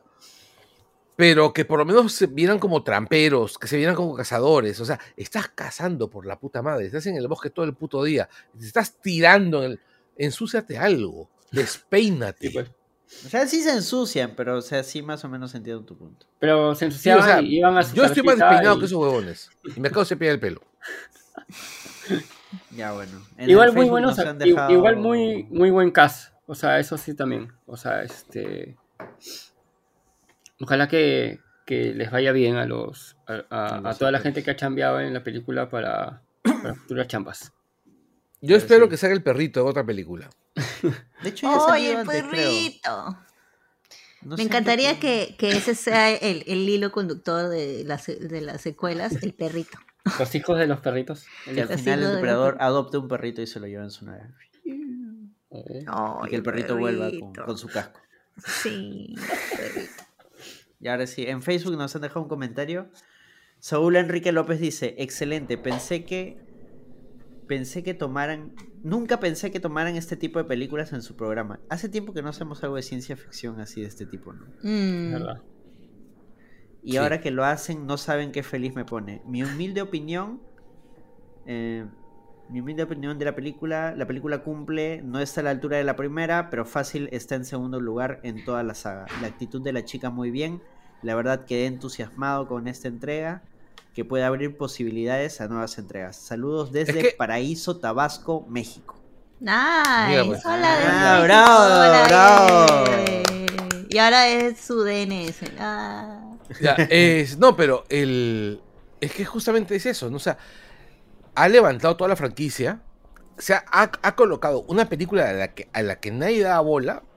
Pucha, a- casi a la par de la segunda, de la primera. Mm. Que para mí es super- la primera. No, y lo, y Yo he visto la primera de nuevo hace relativamente poco tiempo. Y siento que ha envejecido. Tiene Y en- diálogos excelentes como ¿Estás sangrando? No tengo tiempo para sangrar. Ok. Lo máximo. no, y, y Es una película que- recontra chentera, pues. Sí. No, y, al- You y- son y- of a bitch. y lo, y lo interesante que este, la, la película ha levantado full tanto en Hulu en Estados Unidos, en, en Disney Plus en Europa y en Star Plus en Latinoamérica. O sea, en las tres plataformas de Disney, la película ha sido un hit. Absolutamente. Ah, qué bueno. Y, y- y eso es difícil, o sea, en, en los momentos en que estamos en que hay mil plataformas, este, y, y así sea de la misma casa matriz, o sea, que, que la misma película le vaya bien en, en- en todas las regiones, pucha, este, te, hace, te haces la pregunta, ¿cómo le hubiera ido en el cine? Pucha. A mí me hubiera gustado verla en el cine. A, a mí también, pero es que. Ahí sí. Claro, es- eh, claro, es la para mí hubiera es- sido es la pregunta difícil, que se hace, claro, pues. este, ver cómo lo hubiera ido en el cine. Porque a veces termina opacada por otras películas, a veces, no sé, a veces suceden varias cosas y uno... En cambio, cuando está en streaming, o sea, todo el mundo, el fin de semana religiosamente se ha puesto a ver la película. ¿Qué hubiera pasado? Nunca lo sabremos. Pero sí, ojalá sí hagan un restreno en cines. Como ha pegado con todo, que la restrenen y puta, sí se va a llenar, porque ya la gente ya sabe que, que está chévere. Lo que van a hacer reestreno en cines es de Rogue One. Uy, este es chévere. José Ah, Vargas sí. dice: Estoy IMAX. esperando Depredador versus Velociraptor, un millón de, an- de años antes de Cristo. Oye, Eh, eso, sí. eso, pagar, pago. Claro, pago Depredador contra, dinosaurios. Sí, a ver qué, qué, qué tecnología usa. Mira, acá en, en Twitter también nos han dejado un comentario. ¿Qué dice la este, Gonzalo Zavala no- nos pregunta: ¿habrá recuento de Depredador con Alien Verso? Puede ser. Eh, como- eh, ese, lo, de ali- lo del Alienverso Depredador, ese es para otro programa. Sí. Solo Es de que- esas dos películas que tienen su, su propio. su No, no, no, es que, ahí ta- es que ahí también entran cómics y también entran juegos. Pucha, pero eso ya. O sea, hay que también ponernos nosotros límites. pues. No, pero se comenta, o Cómics- sea, pero se comenta Cómics hay un o sea. culo. Tenemos Batman, Depredador, Superman, Alien. No, claro, pero No se comenta, no o sea, no, no nos, es. O sea, no es que nos, nos vamos a meter el piscinazo, o sea, Sería comentamos, interesante. comentamos este que hay esto ahí en, en la pantalla chica, esto ahí en el cine, esto en, en el papel y esto en, en el entretenimiento de videojuegos. o sea. Así Claro, pero- ver hasta dónde se ha expandido, ¿no? Ese, ese tipo de, Sí, de yo creo, vamos a, vamos a ver si, si sacamos ese programa para... Algún para día. fácil- No, este año fácil, ¿ah? yo creo que sí llegamos. Para después de los 300. Dejó un GIF de, de un videojuego de Alien vs Depredador. Sí. que Creo que era un videojuego de peleas. ¿Ah? Sí, claro, obviamente. No, era un juego de Alien vs Predator. No, sí, pero Peleas, por eso pues. te digo, de formato de peleas. Tipo Street Fighter, me parece que había uno así. ¿Qué? Porque de Oh. ahí, de Alien, yo he jugado este en Sega Genesis. Sega. Este, uno que es de, de acción, no, no es de peleas. Tú eres un, uno de los pasajeros de, de la nave y tienes que ir rescatando gente y evitar que el depredador, que el alien Te mate. Ajá. Pero ese GIF que ha puesto me parece que es de uno que es un videojuego. no, no, no es peleas, es aventura. Es que es ¿Sí? un, es ya, un juego que, que es este un 2D y puedes este, elegir a un Marine, a un Predator o a un Alien. Ah, Shusha. Ah, no. Ah, Interesante. De Sega. Y ahora sí. Ahora sí nos vamos. Recomendac- esto. ¿Recomendaciones? Recomendaciones rápidas. Vean Sandman. Sí. eh, Vean Sandman porque la otra semana vamos a hablar de Sandman. eh, yo recomiendo que han subido entre estas semanas que han subido algunos mini capítulos de ¿cómo se llama? Los de Rick and Morty. Ah, los Vindicators. Los Vindicators. Han subido de los Vindicators 2, que hablan en uno de los capítulos de Rick and Morty de la tercera temporada. Han hecho esa, han hecho Vindicators 2 en 10 pequeños capítulos. Que está en YouTube, en Adult Swim. Te lo recomiendo ver. Porque es cae de risa. Pero también este. Porque ahorita va- se viene la nueva temporada de Rick and Morty. Sí, lanzaron Ah. un trailer. Está Ya, paja. ya, Sí, ya, ya ya me trailer. este, recomiendo una, una película para pasarla chévere, es este Turno de Día. Ah, Este, Ja- ya. Ja- Jamie Foxx con Zac Efron y, y Snoop Dogg cazando Snoop vampiros. Dogg. Snoop Dogg Ah. cazando vampiros y fumando por. ¿En, en qué plataforma? Netflix, Netflix. Netflix. Está bien chévere, está y el, co- el coordinador de peleas es el de John Wick. Ah, bacanas.